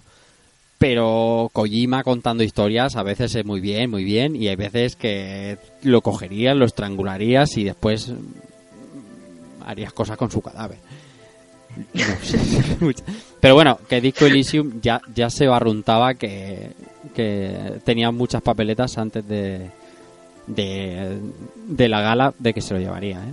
Así que tiene que ser un juego como mínimo sobresaliente. Mejor dirección de arte, esto ya es el penúltimo, es para control. Yo aquí Eh, ahí, eh, Sí, era más para gris, creo. Era gris, sí, Sí, sin duda. sí. Yo sé que no se lo daría a Link's Awakening. eh, ayer lo comentaba en, eh, en directo, el Link's Awakening no me parece justo, o sea, no me parece que, que es muy cookie, muy mono y está muy bien hecho y tal, pero no hay el mismo logro que en Gris, por ejemplo, ¿vale? Ya no diré en Control que, que tiene un arte brutal, pero en Gris hay más esfuerzo que en el remake de Link's Awakening, porque hay que crear cosas desde cero y en Link's Awakening, por suerte, no. Están hechas desde el 90 y... De, de todas formas, yo creo que este ha sido mi, mi gran triunfo, ¿eh? Porque cuando dije control y en el último programa Sí. y os quedasteis todos con cara de ¿en serio lo está diciendo? Sí, sí. Sí. Y, y yo creo que, que sí, ¿eh? me pareció interesante lo que, lo que habían hecho. Logro desbloqueado para... Sí, sí, sí. Vale, Está pues- la punta. Sí. Y por último, el juego del año estaba entre Control, Death Stranding, Smash Bros, Resident Evil 2, The Other Worlds y se lo terminó llevando, como todos sabéis, Sekiro Shadow Die Twice, el juego de From Software y el tributo que necesitaba Miyazaki de una vez por todas. Pues, pues muy bien, además. Pues sí. Yo creo que tampoco puede haber muchas pegas sobre... so- no puede haber discusiones sobre que el juego es... eh, Sí, pero al, mismo tiempo es curioso como Hiro no ha, no ha creado también por el diferente enfoque, ser un juego de acción y no tener eh, quizá tanta profundidad en cuanto a equipo y, y leveleo, quizás, pero no, no ha sido la eh, esa misma sensación de comunidad que creó los Ah, Souls. porque no tiene componente online. Claro, sí. Entonces, eh, sí que ha sido muy reconocido, pero al mismo tiempo eh, parece que es algo que va a perdurar menos en el tiempo. ya. De hecho, de hecho mucha gente mucha gente quería algo así como rollo invasión ninja eh, online con el de este. Hmm. Y, pero, pero es que claro, ya estaba todo muy dirigido a que fuese muy de historia y no, no es un Dark Souls que, que puedes liarla invadiendo demás. Está claro Así que, que bueno. bueno, bueno, a, a mi modo de ver, ya lo dije la semana pasada, bueno, la semana pasada y fue hace dos, pero bueno, que creo que este año conseguir el GOTI era más barato que otros años, ¿vale? Más asequible, porque no hay uno o dos juegos que despunten muy por encima del resto, creo que Sekiro es merecido y creo que las críticas que se presentaban esta mañana cuando se enteraban de que Sekiro se llevaba el GOTI eh, son de gente con poca memoria que no recordará qué pasó hace 4 o 5 años cuando se le dio a un juego de con todos mis respetos al juego, ¿eh? pero creo que no era el GOTI de ese año ni muchísimo menos que fue eh, este Telltale eh, ¿cómo se llama? The Walking Dead. The Walking Dead. de Oh, correctísimo, ya ves. Sí. O sea, que no es un mal juego, pero a todas luces no parecía el GOTI de ese año y terminó llevándoselo. Así que este Sekiro, como mínimo, reconozcámosle a Miyazaki esa labor que ha hecho por eh, eh, meter, aunque este juego sea un poco más de acción, una, un abanico enorme al mundo del videojuego moderno. Sí, yo creo que también ha sido una especie de re- reconocimiento y homenaje a la propia From Software Eso es. y a Miyazaki mismo. Porque Bloodborne también fue un juego muy bueno, Eso es. no se llevó premio, bueno, no se llevó el GOTI, y ha sido un poco como quitarse la espinita, ¿no? Eso es. De, bueno, pues ahora te lo damos. Yo estoy de acuerdo con lo que con lo que dice Clara y aparte que era la decisión que tenía final feliz porque nadie puede quejarse de que Sekiro tenga el, el GOTI, es que nadie puede decir nada, o sea, incluso yo que no me gusta el juego porque es un tipo de juego que no conecta conmigo, Claro. estoy de acuerdo, o sea, me parece un juego bonito, eh, sé que ha tenido muchísima repercusión, no puedo quejarme, aunque yo votase, bueno, ya sabéis cuál habré votado yo, pero Tú votaste Es que no- control. dime. Votaste control. Obviamente, por supuesto, control. Correcto, correcto. Smash Bros. Este es un- Seguro. Smash Bros. No, y además, pues eso, como decimos, yo, el final feliz, ¿no? Fue una gala con los premios muy repartidos, algunos juegos buenos se fueron de vacío, Sí. pero en general nadie fue el gran vencedor. Y eso también es quiere decir que este año hemos tenido juegos muy potentes y que cualquiera podía haber ganado. Lo que va a ser divertido es el año que viene. Eso iba a decir yo sinceramente. ahora. Ya ves, el año que viene van a haber hostias. Me han leído la mente cuando le estaba diciendo Clara que sí que ha juegos notables o sobresalientes. Y estaba pensando en tres, cuatro títulos del año que viene y digo, cualquiera de esos tres o cuatro, y fíjate que estamos hablando totalmente eh, de suposiciones, que luego a lo mejor los juegas, bueno, algunos ya los hemos jugado, y, y puede que no sean tan sorprendentes, pero cualquiera de los tres que tengo en mente lo pones aquí y empieza a repartir hostias así en la gala, que va a ser eso, veremos a ver, veremos a ver, el año que viene con, con The Last of Us 2, con, con el remake de Cyberpunk. Fan- Cyberpunk, o sea, que... Sí, en- eh, Final hay Fantasy un montón de VII. juegos. Ahora dice el, el Freeze. Resident Evil 3 también, eh. Hombre, Cuidado. claro, por supuesto. El Gozo Tsushima también. que- Ghost of Hombre, claro. Cuidado, es que... Dragon Ball Kakarot, lo, lo tengo que Kakarot, por supuesto. Madre mía. Bueno, No, pero el año que viene va a ser. va a ser- El, va a Ori- ser el Ori también. ¿Sabes lo que va a pasar el año que viene? Que el GOTI nos va a dar igual. Y os explico por qué. Las consolas calculo que saldrán la última semana de noviembre, 20, 21, 22, ¿no? Como salieron en 2013. Mm. O, o quizá un poco antes, aprovechando. Es, asentarse antes de. de Black- ¿Octubre? ¿Campaña de octubre? No, no. A noviembre. No. Yo creo que Play podría ser finales de octubre, muy principios de noviembre, Hmm. y Xbox Mm. mediados de noviembre o así. Que, que suele sacar las consolas hacia el 20 de noviembre, por lo menos las anteriores. Sí, y Así Sí, que- también a ver, siempre entre finales de octubre y principios de noviembre COD, así que Sony y, pueden tener interés en hacer el la jugada. Play 4 y, Play y Xbox se llevaron 6 días de diferencia. Fueron 21 y 28 de, de noviembre de 2013. Y bueno, la cuestión es que en ese final de año vamos a estar tan centrados y tan obnubilados con los con los títulos, pues nueva consola, ya sabéis, ¿no? O sea, lo habéis vivido varias varias veces, bueno, el Sound una, pero los demás muchas veces. El cambio de generación es como te pones No, una pero sí. No, pero aunque aunque eso pase, también es verdad que siempre ese último año es el, el año de, de- como diríamos de cierre de la anterior generación Claro. y yo creo que sí que tiene relevancia en cuanto Aparte a premios. de The Last seguro. of Us 1, de la de Play 3, ¿qué, qué más Mm. juego salió ese último año, Inercia? es toma patata, ¿eh? Sí, pero estaba de así que- Exactamente. Estaba The Last of Us, que va a estar este año también. ¿eh? Pero, pero tampoco te... En, en 360, ¿qué salió ese último año?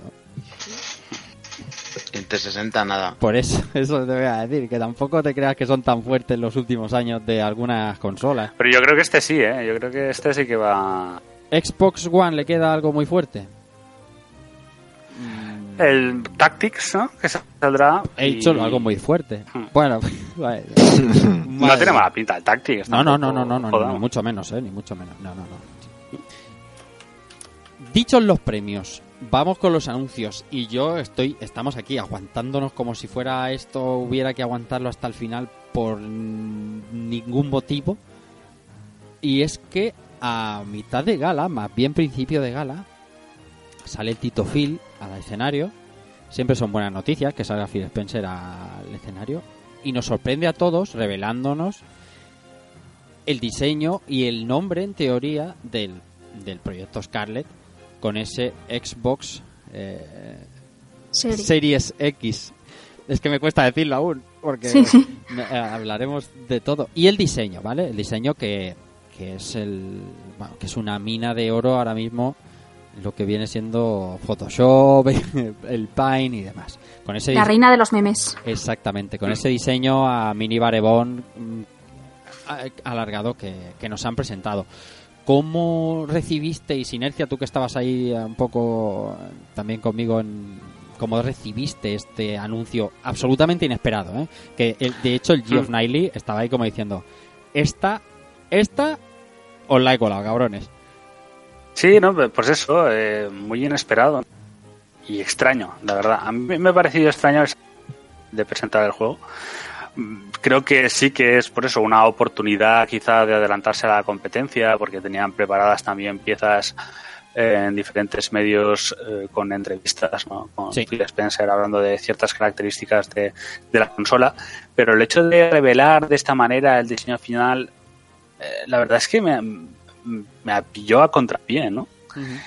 Y también es el hecho de, de, eh, tal como se presentó es un poco como voy a decirlo de una manera suave, es como de smoke, smoke and mirrors, ¿no?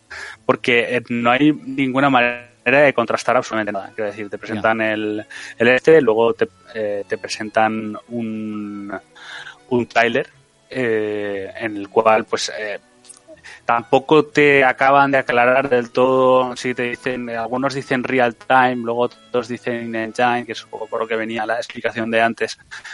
Y, y luego ves el vídeo y sí es muy impactante. Lo que pasa es que el hecho de, por eso, de jugar con la oscuridad, en fin, que es todo como eh, un- una manera de generar expectativas, pero sin una sin una definición, sin un asentarse sobre qué es lo que, no sé, eh, debería ser posible para el inicio de la nueva generación. No sé si me explico. A ver, Clara, ¿qué, qué, qué te pareció a ti este anuncio? ¿Qué es esa sorpresa? Porque eh, diría que es el bombazo de la noche y de, de- y de la temporada. Pues la, la verdad es que a mí me pilló, pues eso, fue... No grité en casa, que empecé a decir, joder, joder, joder, en casa. Perdón por el taco, estamos en hora, se puede sí, decir. Has visto, has visto que nosotros somos gente de rigor, serio. Como la COPE, esto es como la Sí. COPE. Pues empecé ahí a gritar, lo que pasa que me tuve que callar, claro, porque aquí eran las 4 de la mañana o no sé qué hora era. Claro. Y, y me sorprendió muchísimo. No me esperaba que saliera en The Game Awards. Mm. Y, y la verdad es que el diseño es muy simple, pero tampoco lo veo feo del todo. Para memes sí, da mucho juego. Habrá que ver cómo sale Play 5. Que los diseños que han rulado Ya. por internet Sí. tampoco es que. No, no, no, sí, no se puede lanzar las campanas al vuelo. O sea, me- ha gustado lo de feo, no me parece feo del todo. Es como... No. Mm, Es feo, Pare- pero, no- pero no del todo. No, o sea, es muy sencillo. Es que muy- yo creo que también no busco decorar mi casa con la consola, No, no, sino no, no, que claro. tenga potencia y que funcione bien y que los juegos que tenga pues Mm. merezcan la pena. Sí, pero en- eh, para, para mí, por ejemplo, con el estudio Panay, a mí quizá me parece su diseño más, Hostia, pues no sé, me- menos... eh, no sé, no, no lo acabo de, de ver del todo. Eh, sobre todo también es por la posición de, de las ranuras y de, y de los USB. Creo que el único detalle donde hay eh, personalidad es en esa parte de arriba, ese radiador. eh, La ventilación. Sí. Sí, pero mm, en, en ese sentido, y también me, me preocupa un poco la forma, eh, no por eh, más que nada porque es difícil, o sea, creo que queda relativamente bien en la posición en la que la presentaron, pero luego eh, de lado, Eso es. para los que tenemos muebles más tradicionales, sí. eh, no la veo demasiado. No, Hombre, yo creo que si han puesto la ventilación arriba será por alguna razón. Sí, no, pero por- por el de calor ellos mismos, en una de las en una de las entrevistas dijeron que se podía poner tanto eh, en vertical como en horizontal, Sí. o sea que es algo que ellos ya tienen pensado eh, y que se puede poner sin ningún tipo de problema. Y precisamente eso es lo que me preocupa, que eh, se- Sí, te creo que queda, queda no, si en ese sentido. Si la pones en horizontal siempre tiene que quedarte la parte de arriba descubierta, por supuestísimo. Mm. Hombre, Eh, eh, entonces, si, la, si tienes un mueble estrecho y tienes que poner la parte descubierta hacia ti, por así decirlo, para, para disipar el calor, claro, mm, el hueco para meter los, los, los discos, los formatos ópticos, es complicado. Claro. Es, es arriesgado, ¿eh? O sea, es... eh, No, se podrá poner así con el frontal. Lo que pasa es que eso expulsará el aire, por lo que parece, por uno de los laterales. Si la pones en hombre, horizontal. es que si, si eso choca contra la pared de un mueble que se va a empezar a recalentar, que flipas. Eso sí. Sí, eso- ese, ese es el gran problema, ¿no? Como la pegues a un, a un mueble de lado, aquello puede ser un, Vaya. un horno. A- al con menos, el- Con el vídeo tampoco nos hemos hecho una idea muy concreta del tamaño. Sea, sí, Bueno, lo que, lo ahora- que han hecho, eh, des- creo que es en. Windows Central, hay una Sí. imagen, ah, luego pegaré en el chat, en el cual han cogido el tamaño del USB tipo C y a partir de ahí han extrapolado lo que sería el tamaño de la consola. Sí. Eh, sí que os digo una cosa para a mi, a mi parecer buena eh, del aspecto que le veo a, a la consola y de lo que dicen de que es muy silenciosa operando. Y es que eh, me creo las specs. Quiero decir, creo Sí. que eh, hay suficiente caja y con Hombre. el tipo de disipación que están, de están hablando para poder eh, manejar eso y que, y que no explote La, di- la la consola. disipación es por vapor. Por vapor, esta de... No, pero no, el, el, no, el va- el vapor chamber no es exactamente por vapor, es, el, el- es un tipo de radiador que, que, que luego tiene en, en los, en los head pipes ¿no? de, de metal que cuando se evapora ese líquido fluye y vuelve a- al es. mismo sitio. Pero realmente es una tecnología bastante antigua y que Claro. tenemos en los PC desde hace bastante tiempo. Sí, sí. Eh, Marina, cuando te encontraste a Spencer ahí cantando la traviata, ¿qué? O cuando te lo has encontrado, porque tú anoche no, pero claro, esta mañana ya más tranquilo. Esta mañana, efectivamente. Pues me sorprendió un montón. Hmm. La verdad, no, no esperaba ni, ni que fuera a tener ese nombre, porque todos decíamos siempre Project Scarlet, y ahora nos la anuncia con un nombre nuevo y, y encima nos enseña ya el aspecto que por fin va a tener. Y respecto a su aspecto, sinceramente, ni me va ni me viene. O sea, una consola.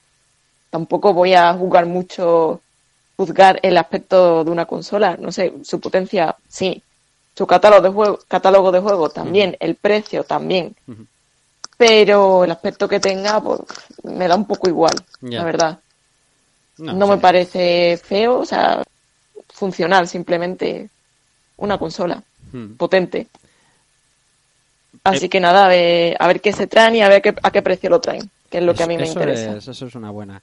eso es- Mm. la, la, Mm. la tendencia de, de Microsoft siempre con los nombres de las consolas, bueno, en general en todas, ¿no? También está el Project Café que terminó siendo la, la Wii U y bueno, sabéis cómo funciona esto, pero eh, la Xbox One X que al final antes se llamaba Scorpio, que es un nombre así como con cuerpo fuerte, ta- Scorpio, nada, Xbox One X. Ahora la serie X que yo a mi modo de ver lo que se presentó no es un modelo de consola sino una serie de modelos de consola hablábamos antes fuera de línea eh, exactamente sobre esto porque mm, si no no tiene sentido que le pongas series X no le pondrías X lo que corresponda Mm, me voy a las tarjetas gráficas por ejemplo no si tú tienes la Claro, serie serie, que pones serie, entonces dices tú, Mm. bueno, serie ¿de Mm. qué? Claro, si, si tú Sí, te vas a eh. la serie 9 o la serie 10 o la serie 20 de una Claro. gráfica, sabes que hay pues, X gamas, ¿no? Pues dos, tres, Hmm. cuatro terminaciones, que no sé si va a ser el caso, ¿eh? pero sí que puede ser. Tiene toda la pinta, claro, la verdad. que, que no, si no hay varias mm, varios acabados, varios specs eh, diferentes, por lo menos que sí dentro de un año o dos, Dos. años Hmm. Mm, haya no una sé. ampliación de la misma consola que se llame pues Series XL o, o- ¿sabes lo que te No, lo, lo que harán yo creo que será una... una- creo que han, han usado una nomenclatura de smartphone. Eh, coger, Sí. por ejemplo, un poco lo de iPhone. ¿no? Sí, Entonces este, eh, estaremos hablando del iPhone eh, tal, que será el Serie S, Series S, y luego el iPhone tal Pro, que será el Series X. Serie X. Mm. Entonces esa será la, la idea, ¿no? Sí, Entonces de cara a un futuro sí que podrían poner eh, Xbox Series S2 claro, o Xbox Series S, eh, X2, ¿no? claro. Entonces es, es un poco podrán actualizar, ¿no? En cuanto a modelos, lo que pasa es que no sé hasta qué punto eso puede funcionar en el mercado de consolas. Consola, efectivamente. un poco su idea. Pero ¿y si Sí. funciona? Es que, es que lo damos por sentado esa, que- esa pregunta damos llevamos ya el año pasado Damos arrastrando. por sentado que las generaciones duran 5 o 6 años y que ahora nos van a colar una entre medias, que tal y que cual, mm, mejorada, pero ¿y si sí funciona? Y empieza la vorágine, porque es que mm, no veo venir. De todas maneras, me queda Gines también por decirme algo de, de, de la nevera. ¿Qué, ¿Qué te ha parecido, Free? Pues ya como habéis dicho casi todos, sorprendente. Yo creo que no sé, yo, yo tampoco me lo esperaba cuando lo vi también. Bueno, cuando lo he visto esta mañana también me he quedado un poco un poco alucinado. Pero eso también, no, como os he dicho, pues, un poco fría la presentación. No sé, pa- parecía como que la gente no supiera lo que lo que era. Pero bueno, eh, lo que habéis dicho, eh, para lo que vale, que va a ser para, para jugar, con que funcione bien, Claro. no se sobrecaliente y tenga potencia y se vean los juegos bien y vayan a 60 FPS, que es lo que queremos, o más ya, eh, sobra. veremos cómo avanza esto. Yo apuesto por un. Todavía, ¿eh? Incluso apuesto por un evento reveal eh, serio, con su precio, con su Mm. nombre. No, eso, eso por supuesto. Con su nombre completo, o su nombre y apellidos, o como. Con, con Mm. las cosas mucho más concretas y con. Y con más juegos. Hablando de Y si- juegos. Dime, dime, Y si viene con familia incluida. Esto es. Hablando de juegos, en- al, al calor de esta presentación, se nos presentaba eh, Senua Saga, que es Hellblade 2 Free, que eso se ve, o sea, si hablábamos antes de Gozo Tsushima, aquí no hay aquí no hay color, ¿eh? Y no estamos hablando de, de Sucker Punch, ¿eh? Estamos hablando de una compañía quizá un poquito menor, que se ve el juego que es una locura. No, no, inc- increíble. Yo no sé si, si está hecho con el motor de- del, jue- del juego, ya el vídeo que vimos, pero la cara de la de Senua es, es bestial. Y luego parece que hay varias escenas que sí que son in-game, parece, que, que se ve increíble. Además que el, que el uno, el, uno, el uno ya se veía bien. Pasa es que era un poquito repetitivo y tal el juego, pero la historia y eso estaba muy bien, pero, pero la verdad es que tiene una pinta muy bueno. Además de que parece que pinta de que va a ser saga, va a ser una saga. Seguramente incluso trilogía, yo creo. Pero vamos, eh, gráficamente espectacular. Con el fuego, luego con los dientes de Senua cuando Sí. chillaba porque estaba como cantando. Hostia, si va a ser así la nueva generación, Sí, bienvenida yo, sea. yo había un momento en que no sabía si era real o no era real la cara cuando Sí, estaba sí. cantando. Me pasó exactamente igual, madre mía. A mí me, de algo, algo me ocurrió también parecido. tío. los brazos que hay colgando sobre un como un tenderero Sí, sí. eso es una es una burrada No, desde luego, lo que es el motion capture y cómo lo han representado en la SNUA, yo creo que posiblemente sea de lo mejorcito Es que el o lo de- mejor El, de- el del 1 ya era bestial. que he visto en, en, en- en algo así videojuego, ¿no? Y el trabajo de sonido, que eso también, eso era una maravilla en el 1. en el 1 Pero- era una pasada sí Sí, el- sobre todo el, el tema este del, del binaural. Sí. Que es algo con, lo que jugaron mucho y que es algo que, que ya cuando empieza el tráiler y empiezas a escuchar susurros por detrás dices esto es, esto es Hellblade. Em, después, sí que es verdad, a ver, in-game eh, in-game seguro que no es, eh, porque esa es la, la otra distinción. In-game es cuando, cuando ya no es ni real time, sino que estás jugando. ¿no? Eh, Ahí pueden haber diferencias de calidad entre lo que puede, puede hacer un motor de juego, por ejemplo, con una cutscene y lo que luego estás jugando. ¿no? Esa sería un poco la, la última frontera, la última diferencia. Pero aparte de eso, hay, hay detalles de muchísima calidad que es lo que a mí me echa quizá un poco para atrás pensar que esto eh, sea ya algo para que esté listo para el inicio de la siguiente generación o para poco después, ¿no? Eh, que es cosas como las físicas de en un momento hay una banderola ondeando Sí. al viento, eh, que se ve en las ese- gotas ese motion capture que es absolutamente terrorífico y que se, y que parece real. Eh, es, Claro, que es es es se es salta se salta el, el eh, ¿cómo se llama este efecto que dicen que cuando algo se parece El valle inquietante. exacto exacto. Y, y parece que se lo salta entero porque Pero es que es lo lo que, que tú ves- dices, es que tú ves esto y, y yo me acuerdo del E3, lo que mostraron del Halo, Mm. es o que es eso. se viera es que am- eh, dices, mostraron primero el Slipstream que es el nuevo el nuevo motor de Halo Eh, a 4K eh, altísima calidad. Sí sí que ya es alucinante. Eh, luego la demo del Infinite. Y esto en algunos aspectos está una generación por encima pero mm, am- amplia. Y luego pues eso detalles como la calidad del fuego eh, la calidad del El movimiento el, el, el escope de los escenarios y el detalle de, de, por ejemplo, esa, eh, ese momento en que está mirando el suelo y está en uno de las calaveras y se ven los reflejos y parece y se puede inclu- incluso inferir que se está usando ray tracing para, para reflejos. Y, y luego eso, lo que estaba diciendo Clara del agua. Y, y realmente eh, no sé, te da, te da quizás para, para pensar de que está en un nivel de calidad muy alto, pero también te hace, most- te- por lo menos a mí, mm, me hace entrar en, mo- en modo cautela. sí, sí, sí.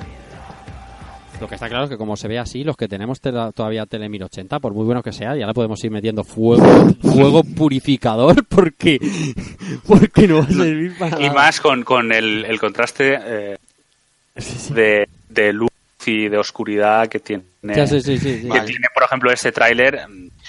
Mm, Yo creo que esto con una OLED tiene que ser eh, espasmódico. Van a arder. Bueno, vamos con más títulos que si no... no, no- Sí, no sé. pero un, un apunte Sí. solo ya para acabar. ¿Vosotros creéis eh, en una secuela de Hellblade?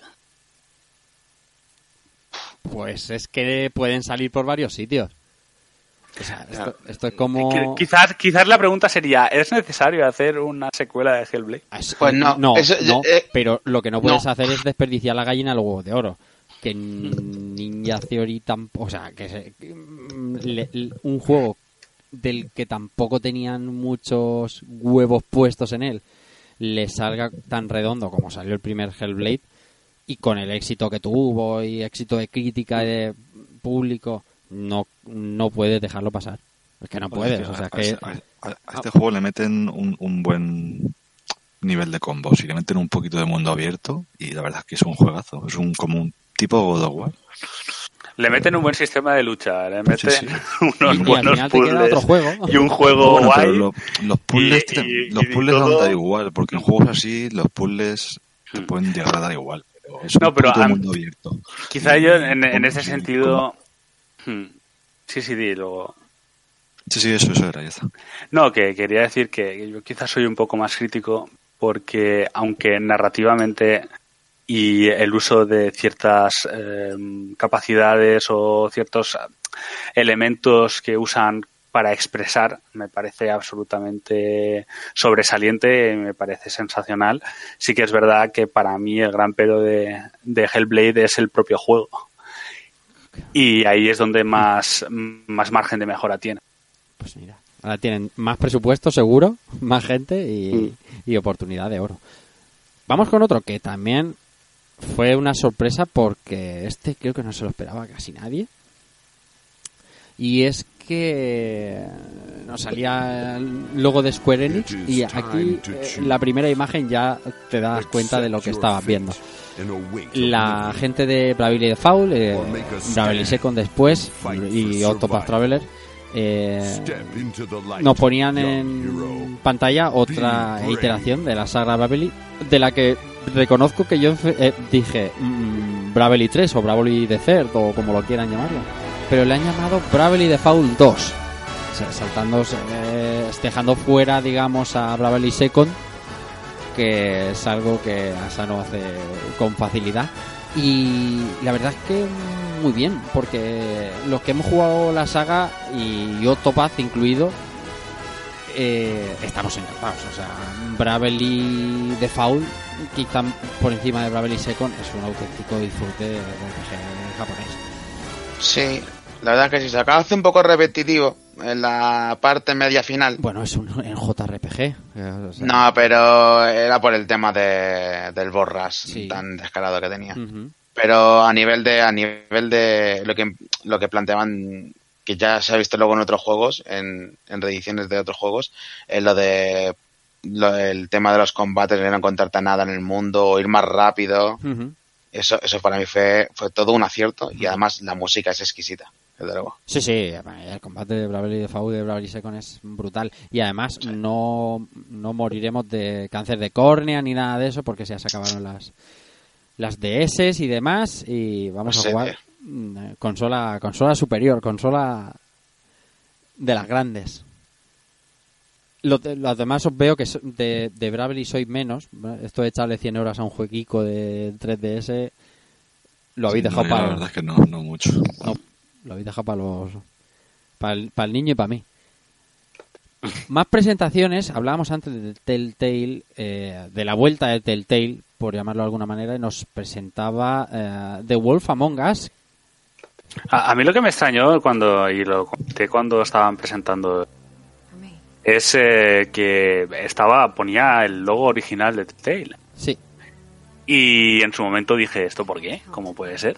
Eh, me extrañó muchísimo. Y luego, eh, incluso, bueno, hay gente que estaba diciendo, bueno, esto de Telltale no sé si será por algún tema de licencias o para poder hacer una secuela o lo que sea. Pero no, parece que eh, gran parte del equipo original eh, está trabajando en, en el juego.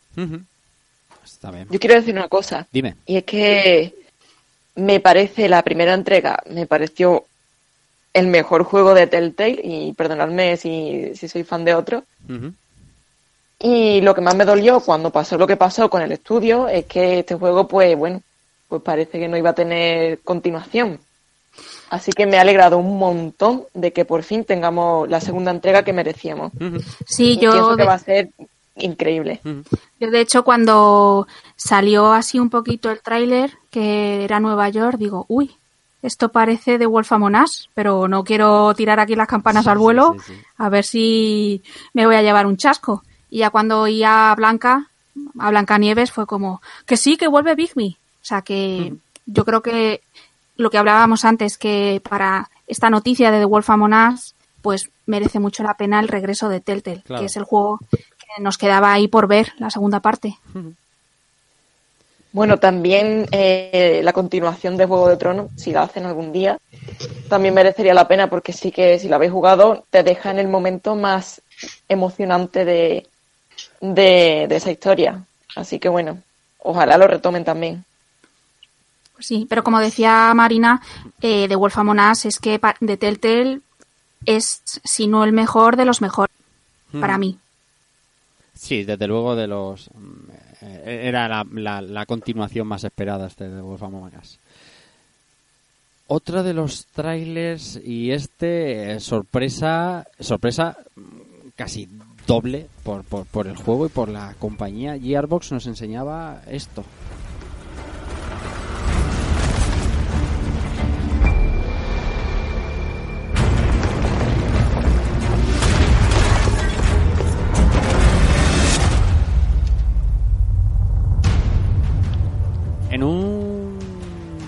Tráiler que se ve, ¿cómo diría técnicamente? Del cagarse también, del que nos enseñaba un- una serie de guerreros con armadura y con un con una estética bastante particular. Gearbox nos, nos enseñaba el futuro nuevo título para Hmm. PlayStation 5 eh, y para la tienda Y de PC. En PC también, exactamente, Sí. que se llama eh, Godfall. Hmm. Godfall, sí, señor. Eh, tiene pinta, por lo menos técnicamente, más, más mundano, más real. Sí, más tangible, más sí. Ahí lo que me, me da quizá más eh, seguridad de que pueda acabar verse ahí. Hay un pequeño clip en el cual se puede ver un poco in-game. Ah, es verdad, segundo. Sí, antes creo que os lo he pegado, si no ahora lo volveré Sí. a pegar. Y la verdad es que, eh, bueno, tiene buena pinta. A mí, eh, por una parte, eh, espero que sea interesante, por otra, espero que sea terrible, apocalíptico, y así no le dedicaré 400 horas, porque tiene pinta de Tiene ser pinta. básicamente un Destiny en tercera persona con combate melee. Eh, sí, de, de hecho apuntan eso a un, a un slasher looter, así que Sí. Mm. eso significa como diablo. sí.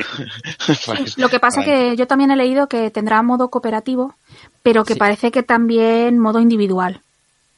Pero vamos, eh, tienen que dar todavía mucha información porque fue un anuncio que yo creo que fue más en- para decir, oye, que PlayStation 5 está aquí también. Claro, Sí. claro. Eh, quizá un poco como contestación, ¿no? A- Claro. a- se sabía que iban a anunciar tal y dejar el, el- la pica en Flanders de que nosotros también estamos aquí.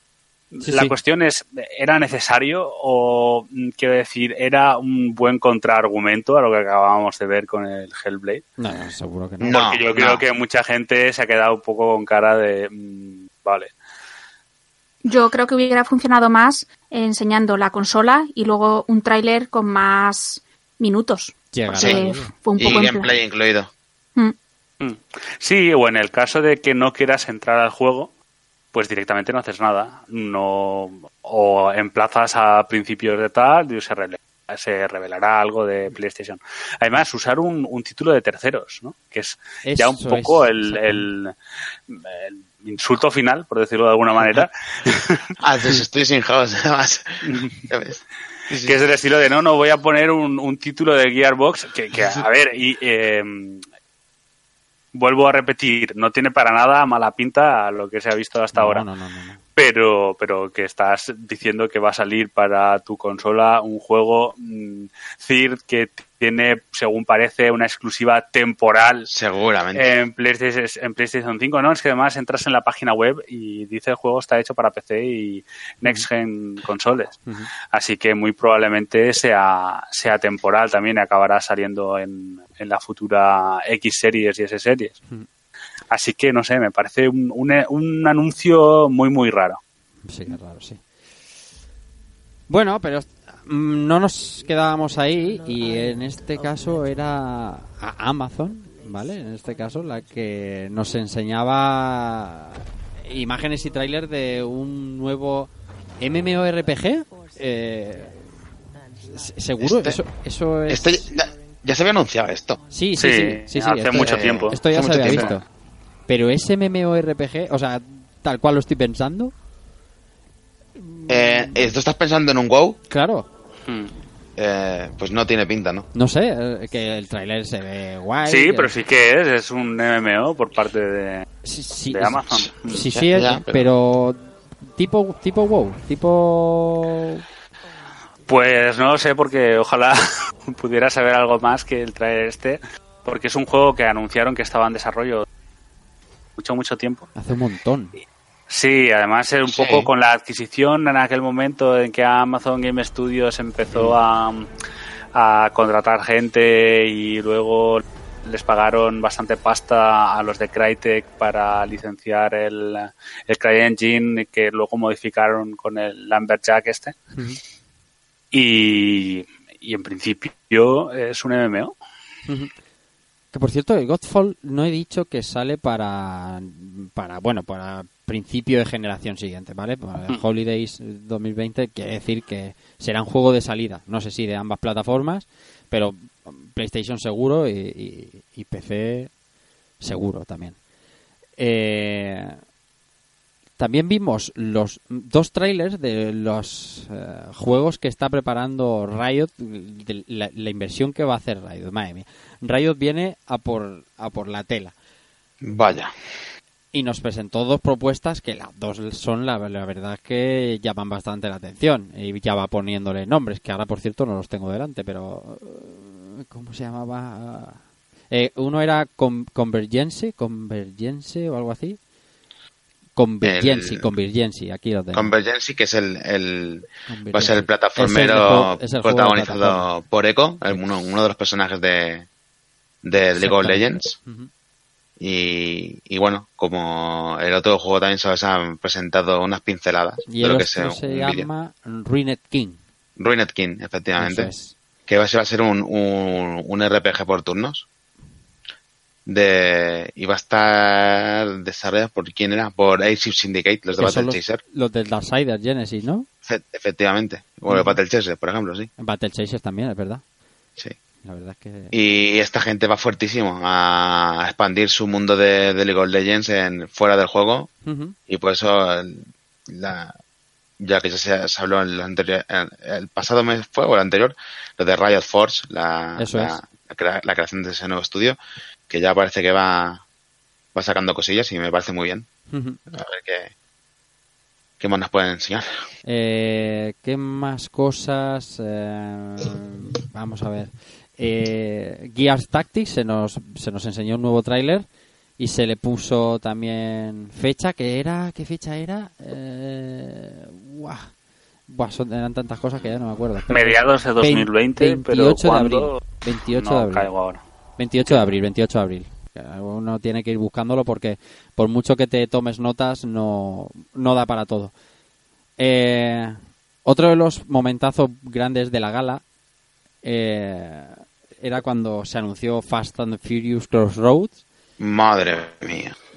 ¿Qué te Bueno, pasa? más que momentazo, yo creo que se querían marcar un Kenny Reeves en L3 Totalmente, Ya ves. y uf, quedó bastante descafeinado. totalmente. De Joder, hecho, Vin Diesel. Vin Diesel, una de las primeras frases que dices, eh, dices, esto está forzadísimo, o sea, Vin, que es como lo llamamos, Vin, esto es muy forzado, ¿eh? Aquí te has querido marcar You are the breathtaking y no te ha salido. La cuestión es que estaba Además, bien. estaba temblando, si, si os fijáis, se le veían las manos súper nervioso. La cuestión es que, bueno, para la gala quizá tener a Vin Diesel y a Michelle Rodríguez encima del escenario presentando el que fue luego al final, aparte del juego, ¿no? El de Fast and the Furious, que podemos hablar si queréis algo de él, pero al final ellos fueron los que presentaron el título eh, al Mm. GOTY, ¿no? Que era un poco el reclamo. Creo que para la gala está bien, para, la, para el público. Pero ese es, un- ese es el, el problema, que de cara a la perspectiva de mm, repercusión total, quizás tener a Vin Diesel presentando y a Michelle Rodríguez y presentar el juego de Fast and Furious sea más importante, pero de cara quizás al mundo del videojuego mm, no era eh, No, no. lo más Claro. Adecuado. relevante. No. Claro que no, y más había, había gente ahí importante, no importantísima del mundo del videojuego, pero vamos. La, la- el público generalista también tiene, o sea, tienes que buscar al público generalista. Y, Sí, pero que quizás, pues eso, como tal como empezaron eh, pre-show, poco después eh, sueltan la, la bomba de la X series, anuncian el Hellblade, eh, otro juego de nueva generación y luego da la impresión de que se produce una pausa temporal y, y que el tiempo empieza a fluir mucho más lento y que todo se hace mucho más coñazo y ya no remonta la, la gala en ningún momento No, no, en cuanto verdad, a verdad. anuncios y en cuanto a nada de nada. De hecho, a mí, Estoy de acuerdo, como, sí. a mí como jugadora y espectadora, me impactó muchísimo más la presencia de Reggie Sí. hablando sobre los juegos indie sí, sí. que Vin Diesel diciendo que estamos aquí en una gala de videojuegos, mira Michelle. Sí. A mí eso era como, pues vale. Que te gano el Street Fighter. Sí. ¿no? Me decía Marina, querías decir.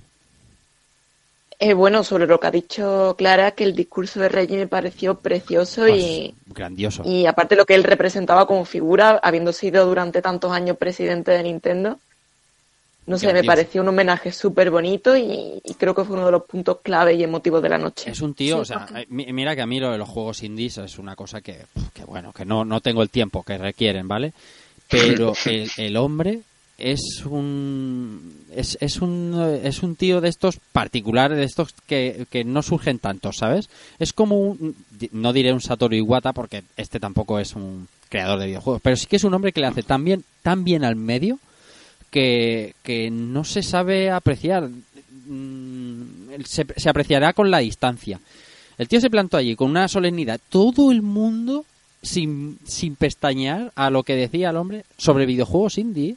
O sea, sobre que a él le daba igual ser haber estado de ejecutivo tantísimos años que al final lo que, que sí que puede parecer un discurso lleno de clichés. Pero yo estaba escuchándolo y estaba ensimismado. Estaba diciendo, Sí. o sea, ole, Reggie for President. ole, exactamente, ole, ole, ole.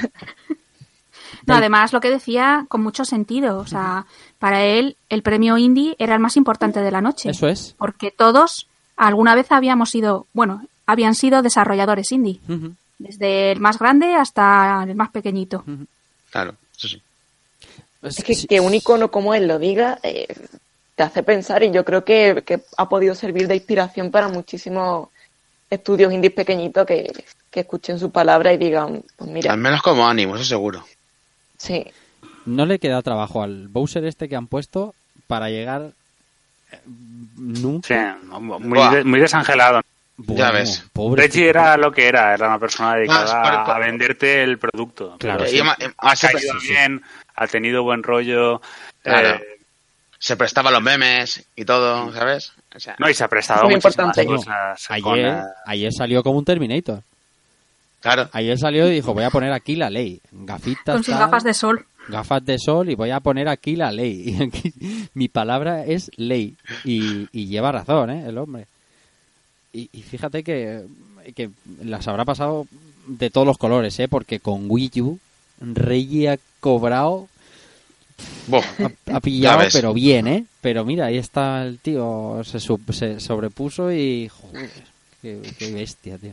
Si, si algún día hubiera una academia de videojuegos, una academia en rollo la de cine, Reggie tendría que ser una figura importante dentro de la academia de videojuegos. Fíjate, eh, sin sin ser un desarrollador de estos, de los que cambia la industria y tal, todo el mundo tiene claro que mm, la figura de Reggie es importantísima en los últimos años de, los de Nintendo y de los videojuegos.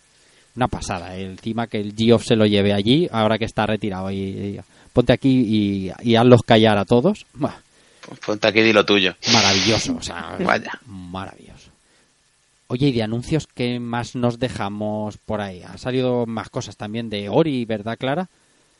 Sí, eh, de Ori presentaron un tráiler con un poquito más de, gameplay, aunque la noticia importante es que se retrasa un mes. Ahí está. Iba a salir el 11 de febrero y ahora sale en marzo. Que- Entonces, que- a ver qué pasa. Que es una putada gorda. Sí, además es un juego que se va retrasando cada poco tiempo y tú dices, ¿qué estará pasando, no? Para que... Pero bueno, va a salir y yo creo que igual que el primero va a quedar muy bien y nos va a sorprender. Ah, seguro, y además es uno de estos juegos que, que da igual, aunque salga en una mala fecha porque te converja con otros títulos, es un fondo de armario que llamo yo, de estos títulos que tienes que tener, ¿no? Y tienes que jugar, eh, y, da igual un poco el momento, ¿no? Porque tampoco es necesario que, que te maravilles de él el día de salida. De hecho, eh, muchísima gente lo está descubriendo ahora eh, The Blind Forest en, en Switch, que hace que salió hace muy poquito tiempo, un par de meses, y sigue maravillando. Y además es probable que el año que viene, cuando hagamos otra vez este programa, Sí. hablemos del juego eh, nominado en alguna categoría de arte, de Seguro, música, que es seguro, un juego que se presta a ello. Seguro, además que marca, ¿eh? siendo una mecánica más bien utilizada desde hace décadas, es un juego que marca, ¿eh? es un juego que, que no te deja indiferente, ya lo garantizo yo, que he dado enfermedad. Un juego que impacta, Sí, eso como es. gris. Juego, pe- pero es ¿ves? lo del juego por impacto, como es ya de conciencias sociales y demás, eh, eh, Will- eh, Ori es, igual que Gris, es, es puro arte, o sea, es un, es, va más allá. Es- contar mucho con poca cosa, es, que es una, es una mezcla pues, redonda. Brutal. Pues sí. ¿Qué más? La pena es eso, que tendremos que esperar un pelín más. Bueno, un mesecito es como, bueno, eso que son, cuatro programas y a lo mejor tres de, Entre el Final Fantasy Hmm. y Cyberpunk, pues el Ori. Eso es, exactamente. Y encima en marzo. En marzo, en marzo ahora tenemos menos ferias, eh, tenemos menos, menos programas en directo, pero no está mal. ¿Qué más, qué más tenemos en, en, en el, el de Gates Award? Que se nos quede en el tintero, Clara. Pues anunciaron los juegos de gratis de Epic, ¿Es verdad? de Epic Sí. que durante los días previos, bueno, más que previos, durante estos días después de la, de los Games Awards, varios juegos van a estar gratuitos, Hasta- hasta, incluso van a sacar, creo que es, la fecha es hasta el 1 de enero del Sí, hasta 2020 el o 9 así. sí. Y los primeros son de Wolf Among Us, precisamente, Bien. para que quien no ha jugado a la primera parte juegue ahora, de Escapis y Conan Exiles. Ah, muy bien. Yo creo que esto también ha sido como una especie de competencia que ha tenido con Steam, porque Steam durante los días previos a The Game Awards tuvo varios juegos gratuitos Sí. para que los probáramos Sí, sí. y Epic Games ha dicho yo no quiero ser menos. Lo que pasa que sus juegos son como más potentes. Será- y además será por regalar los de Epic, bah, les cuesta poco. Hay que hacerse suscriptores. Sí, lo que también eh, me dejó en la gala un poco patidifuso, porque no me enteré bien, o sea, también me pilló así en un momento de que no estaba muy hábil yo, eh, es este prologue. Sí, Bueno, yo la verdad es que no sabía si era una película, un anuncio de Ah, menos mal que televisión, no, no un fui yo solo, menos mal. Creía que Eso de una mía. hubo como un momento en el que la cámara no enfocaba la pantalla, o sea, estaba como en otra perspectiva, no sé, una cosa muy extraña. ¿Verdad, verdad? Sí, sí. Eh, oh, Yo le, pues, yo le preguntaba a Alexis, digo, ¿esto qué es? Y dice, me ha, dice, me ha pillado un poco, y digo, ostras, a mí me ha pillado contrapié. Pues así está la gente aún. Nadie sabe lo que es, porque es un teaser y ya está. Se queda ahí. En- Pero, en- pero se en- puede, se puede jugar en Play, ¿cómo era? Playprologo.com, algo No, no, así. que se va a jugar. Si sola- en, en la web solamente hay un teaser ahora mismo, que es lo que se ve en el vídeo. Ya está, no hay nada más. Yo A creo ver que va a ser un estamos, Silent Hill. Anda, un yo creo que PT. estamos ahora en el siguiente escalafón, en el siguiente nivel de, Del de Player los. Battle Royale- del Battle Royale. Porque eh, no lo hemos dicho, porque lo hemos, pa- o lo hemos pasado muy de por altos. eh, la gente está, o sea, está desarrollado por la, por el del Player Unknown. Eh, Creo que, que les ha picado bastante todo lo que han tenido con el player y creo que, creo, espero que sea el siguiente nivel de los Battle Royale. Veremos. No sé, porque la, en el Twitter de PUB dice que es un nuevo estudio, nueva IP, lo pone así como, bueno, será para gastarnos una broma. Seguramente. pero eh, con la pasta de detrás de la gente de PlayerUnknown es que claro hay tantas cosas que no se saben porque eh, los videojuegos son videojuegos y puede gustarte más menos tal pero siempre saber quién hay detrás te va a dar una Una pista, sí. Es que creo, creo que los, los seguidores o los jugadores eh, aférrimos que más se han mantenido en PlayerUnknown merecen, merecen después de todo lo que ha pasado con PlayerUnknown, de, de, de parecer un proyecto bastante ambicioso y tener una met- un futuro bueno a quedarse lo que se ha quedado. Entonces considero y creo que, que deben deben de los esos jugadores deben tener una recompensa, ¿no? Por haber sido tantos fieles, ¿no? Y Pero es que, y, y- sí. Sí, Pues- que, que pegue un golpe en la mesa y diga, bueno, vamos, a- ahora sí vamos a hacer las cosas bien, ¿no? Porque se han lucrado, se han lucrado eh, con una demo. Porque es, es una demo parcheada, reparcheada y no deja, ha dejado de ser una Mm. demo. O sea, un juego inacabado. con Nos estamos imaginando fallos, que, Muchísimos fallos y, y todo siempre ha ido a peor. De, de, de, de poder medio jugarse bien, esto pinta guay cuando lo actualicen. Ah, esto es un cagarro, tío, esto ni Dios que lo coja, esto petardea. Tengas lo que tengas en tu casa, tengas un ordenador de 800 euros que tengas un ordenador de 2000 euros, sigue explotando igual. ¿Qué me decías? Pero que, iba a preguntarle Son, que se- Son, que se había quedado ahí a mitad de decir algo que nos estamos imaginando que porque viene de Player Unknown es un Battle Royale, pero es que lo mismo no, ¿sabes? No. Sí, puede ser, por ejemplo, como ha dicho esta mujer, un Silent Hill. A ver, yo estoy mirando ahora la cuenta de Twitter de Prologue, precisamente, tiene Twitter. Y Ah, ¿ya tienen Twitter? Mira. sí, sí, y dice que Prologue es una que quieren explorar las nuevas tecnologías y crear experiencias de juego. Bueno, lo que Sí. te suelen decir casi siempre. Claro. Pues, eh, Así que lo mismo no es un Battle Royale ni Sí. un sea Puede ser un VR. eso- un eso es lo que VR. VR o un juego narrativo, no sé. Esto es lo que pone también en, en- en la web oficial. Lo mismo que has dicho tú en el Twitter, lo pone aquí en la web. cuando te cual. dicen nuevas tecnologías tal tal tal el VR siempre siempre es una buena opción ¿eh? que Sí, Hombre. además ahora que parece que con Play 5 va a llegar también unas nuevas gafas VR, pues a lo mejor es el momento de explorar territorio. Hostia, y un Battle Royale con gafas madre mía nos veo a todos comprando gafas como Bueno, es que eso es un poco complicado, porque claro, eh, cuando estás jugando a la realidad virtual, normalmente juegas de pie. Entonces, No, es no, que no, está ahí no. en el Battle Royale. ¡ah! Eso no puede ser, jugar de pie.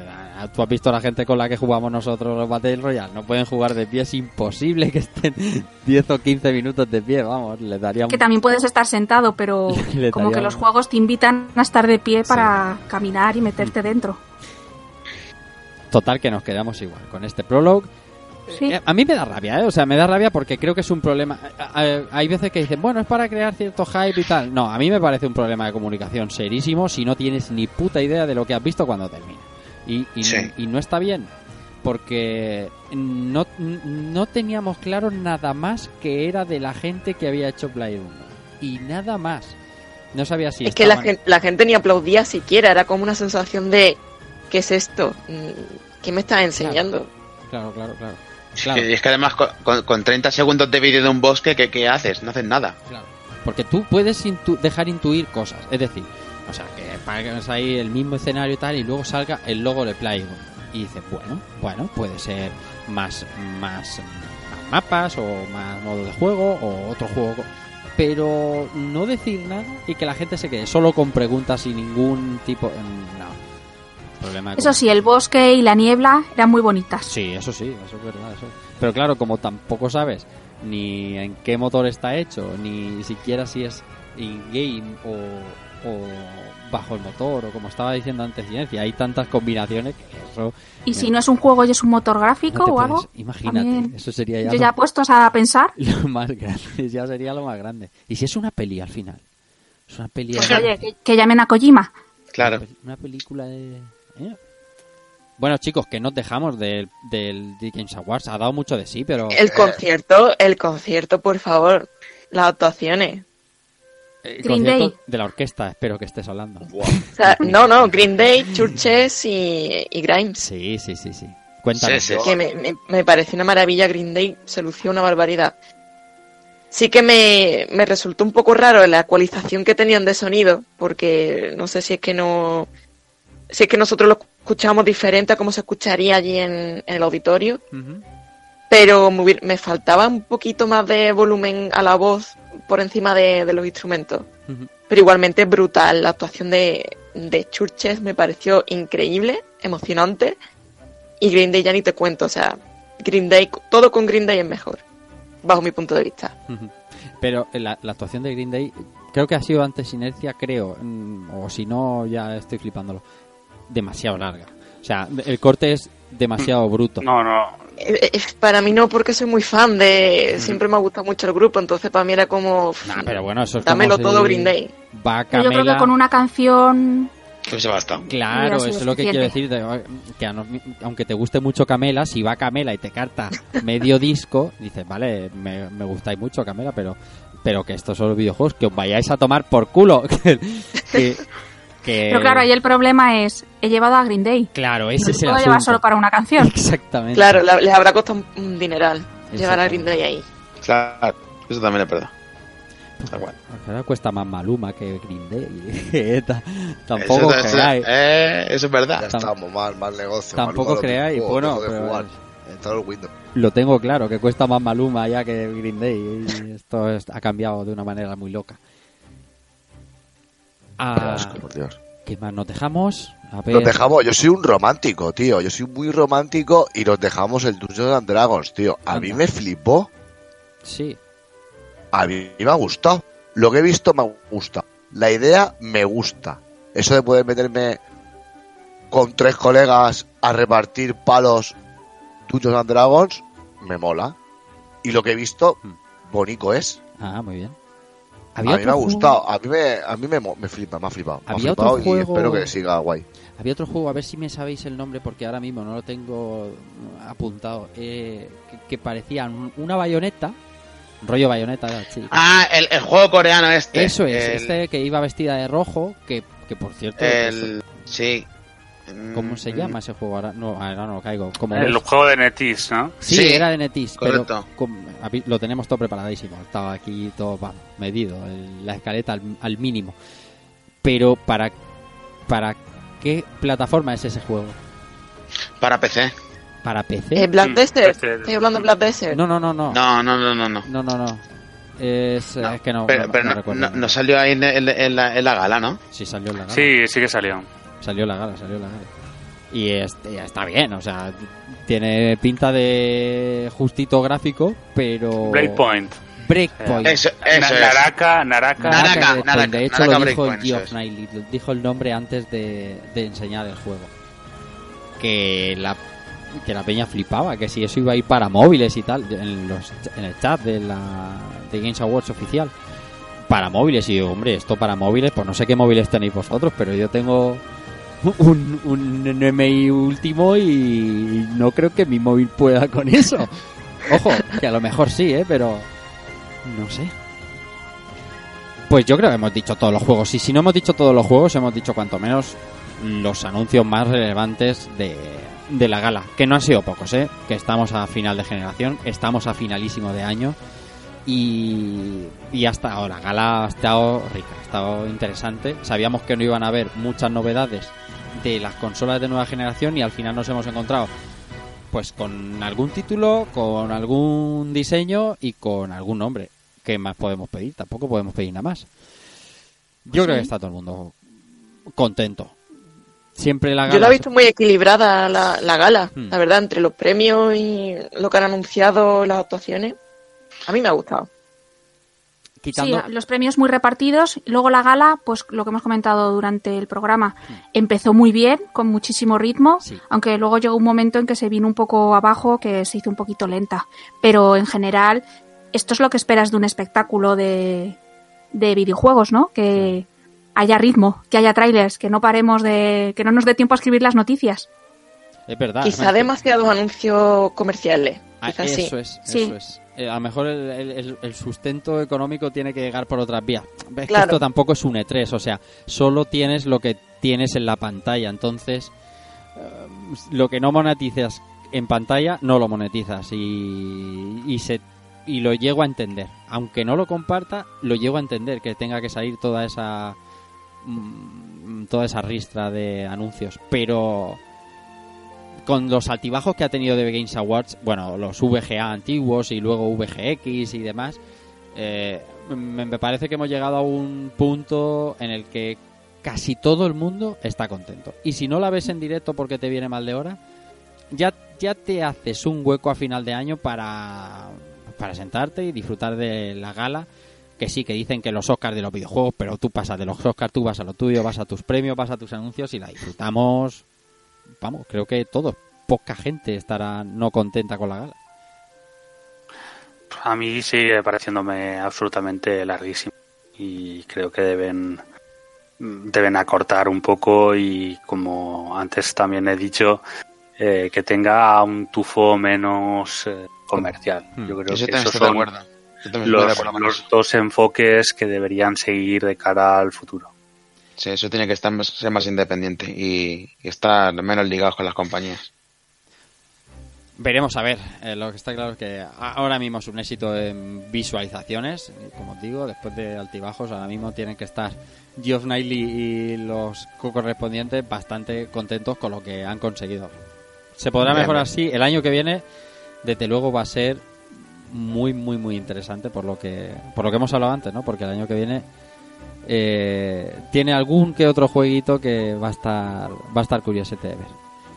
Pues como lo hemos contado todo y es una hora decente para los que llevamos 48 horas despiertos, creo que vamos a pasar a despedirnos, que es lo que corresponde.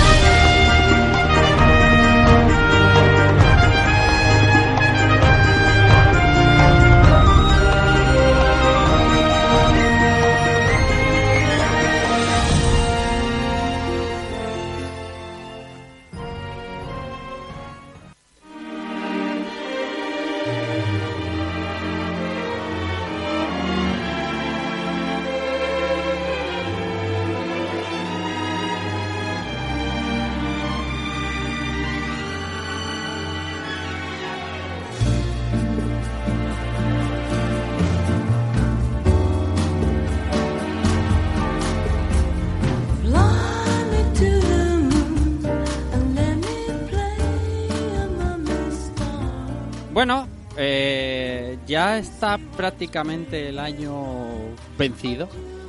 Casi con absoluta seguridad no volveremos, no volveremos a hacer un programa de videojuego actual, un jugando hasta que empiece 2020.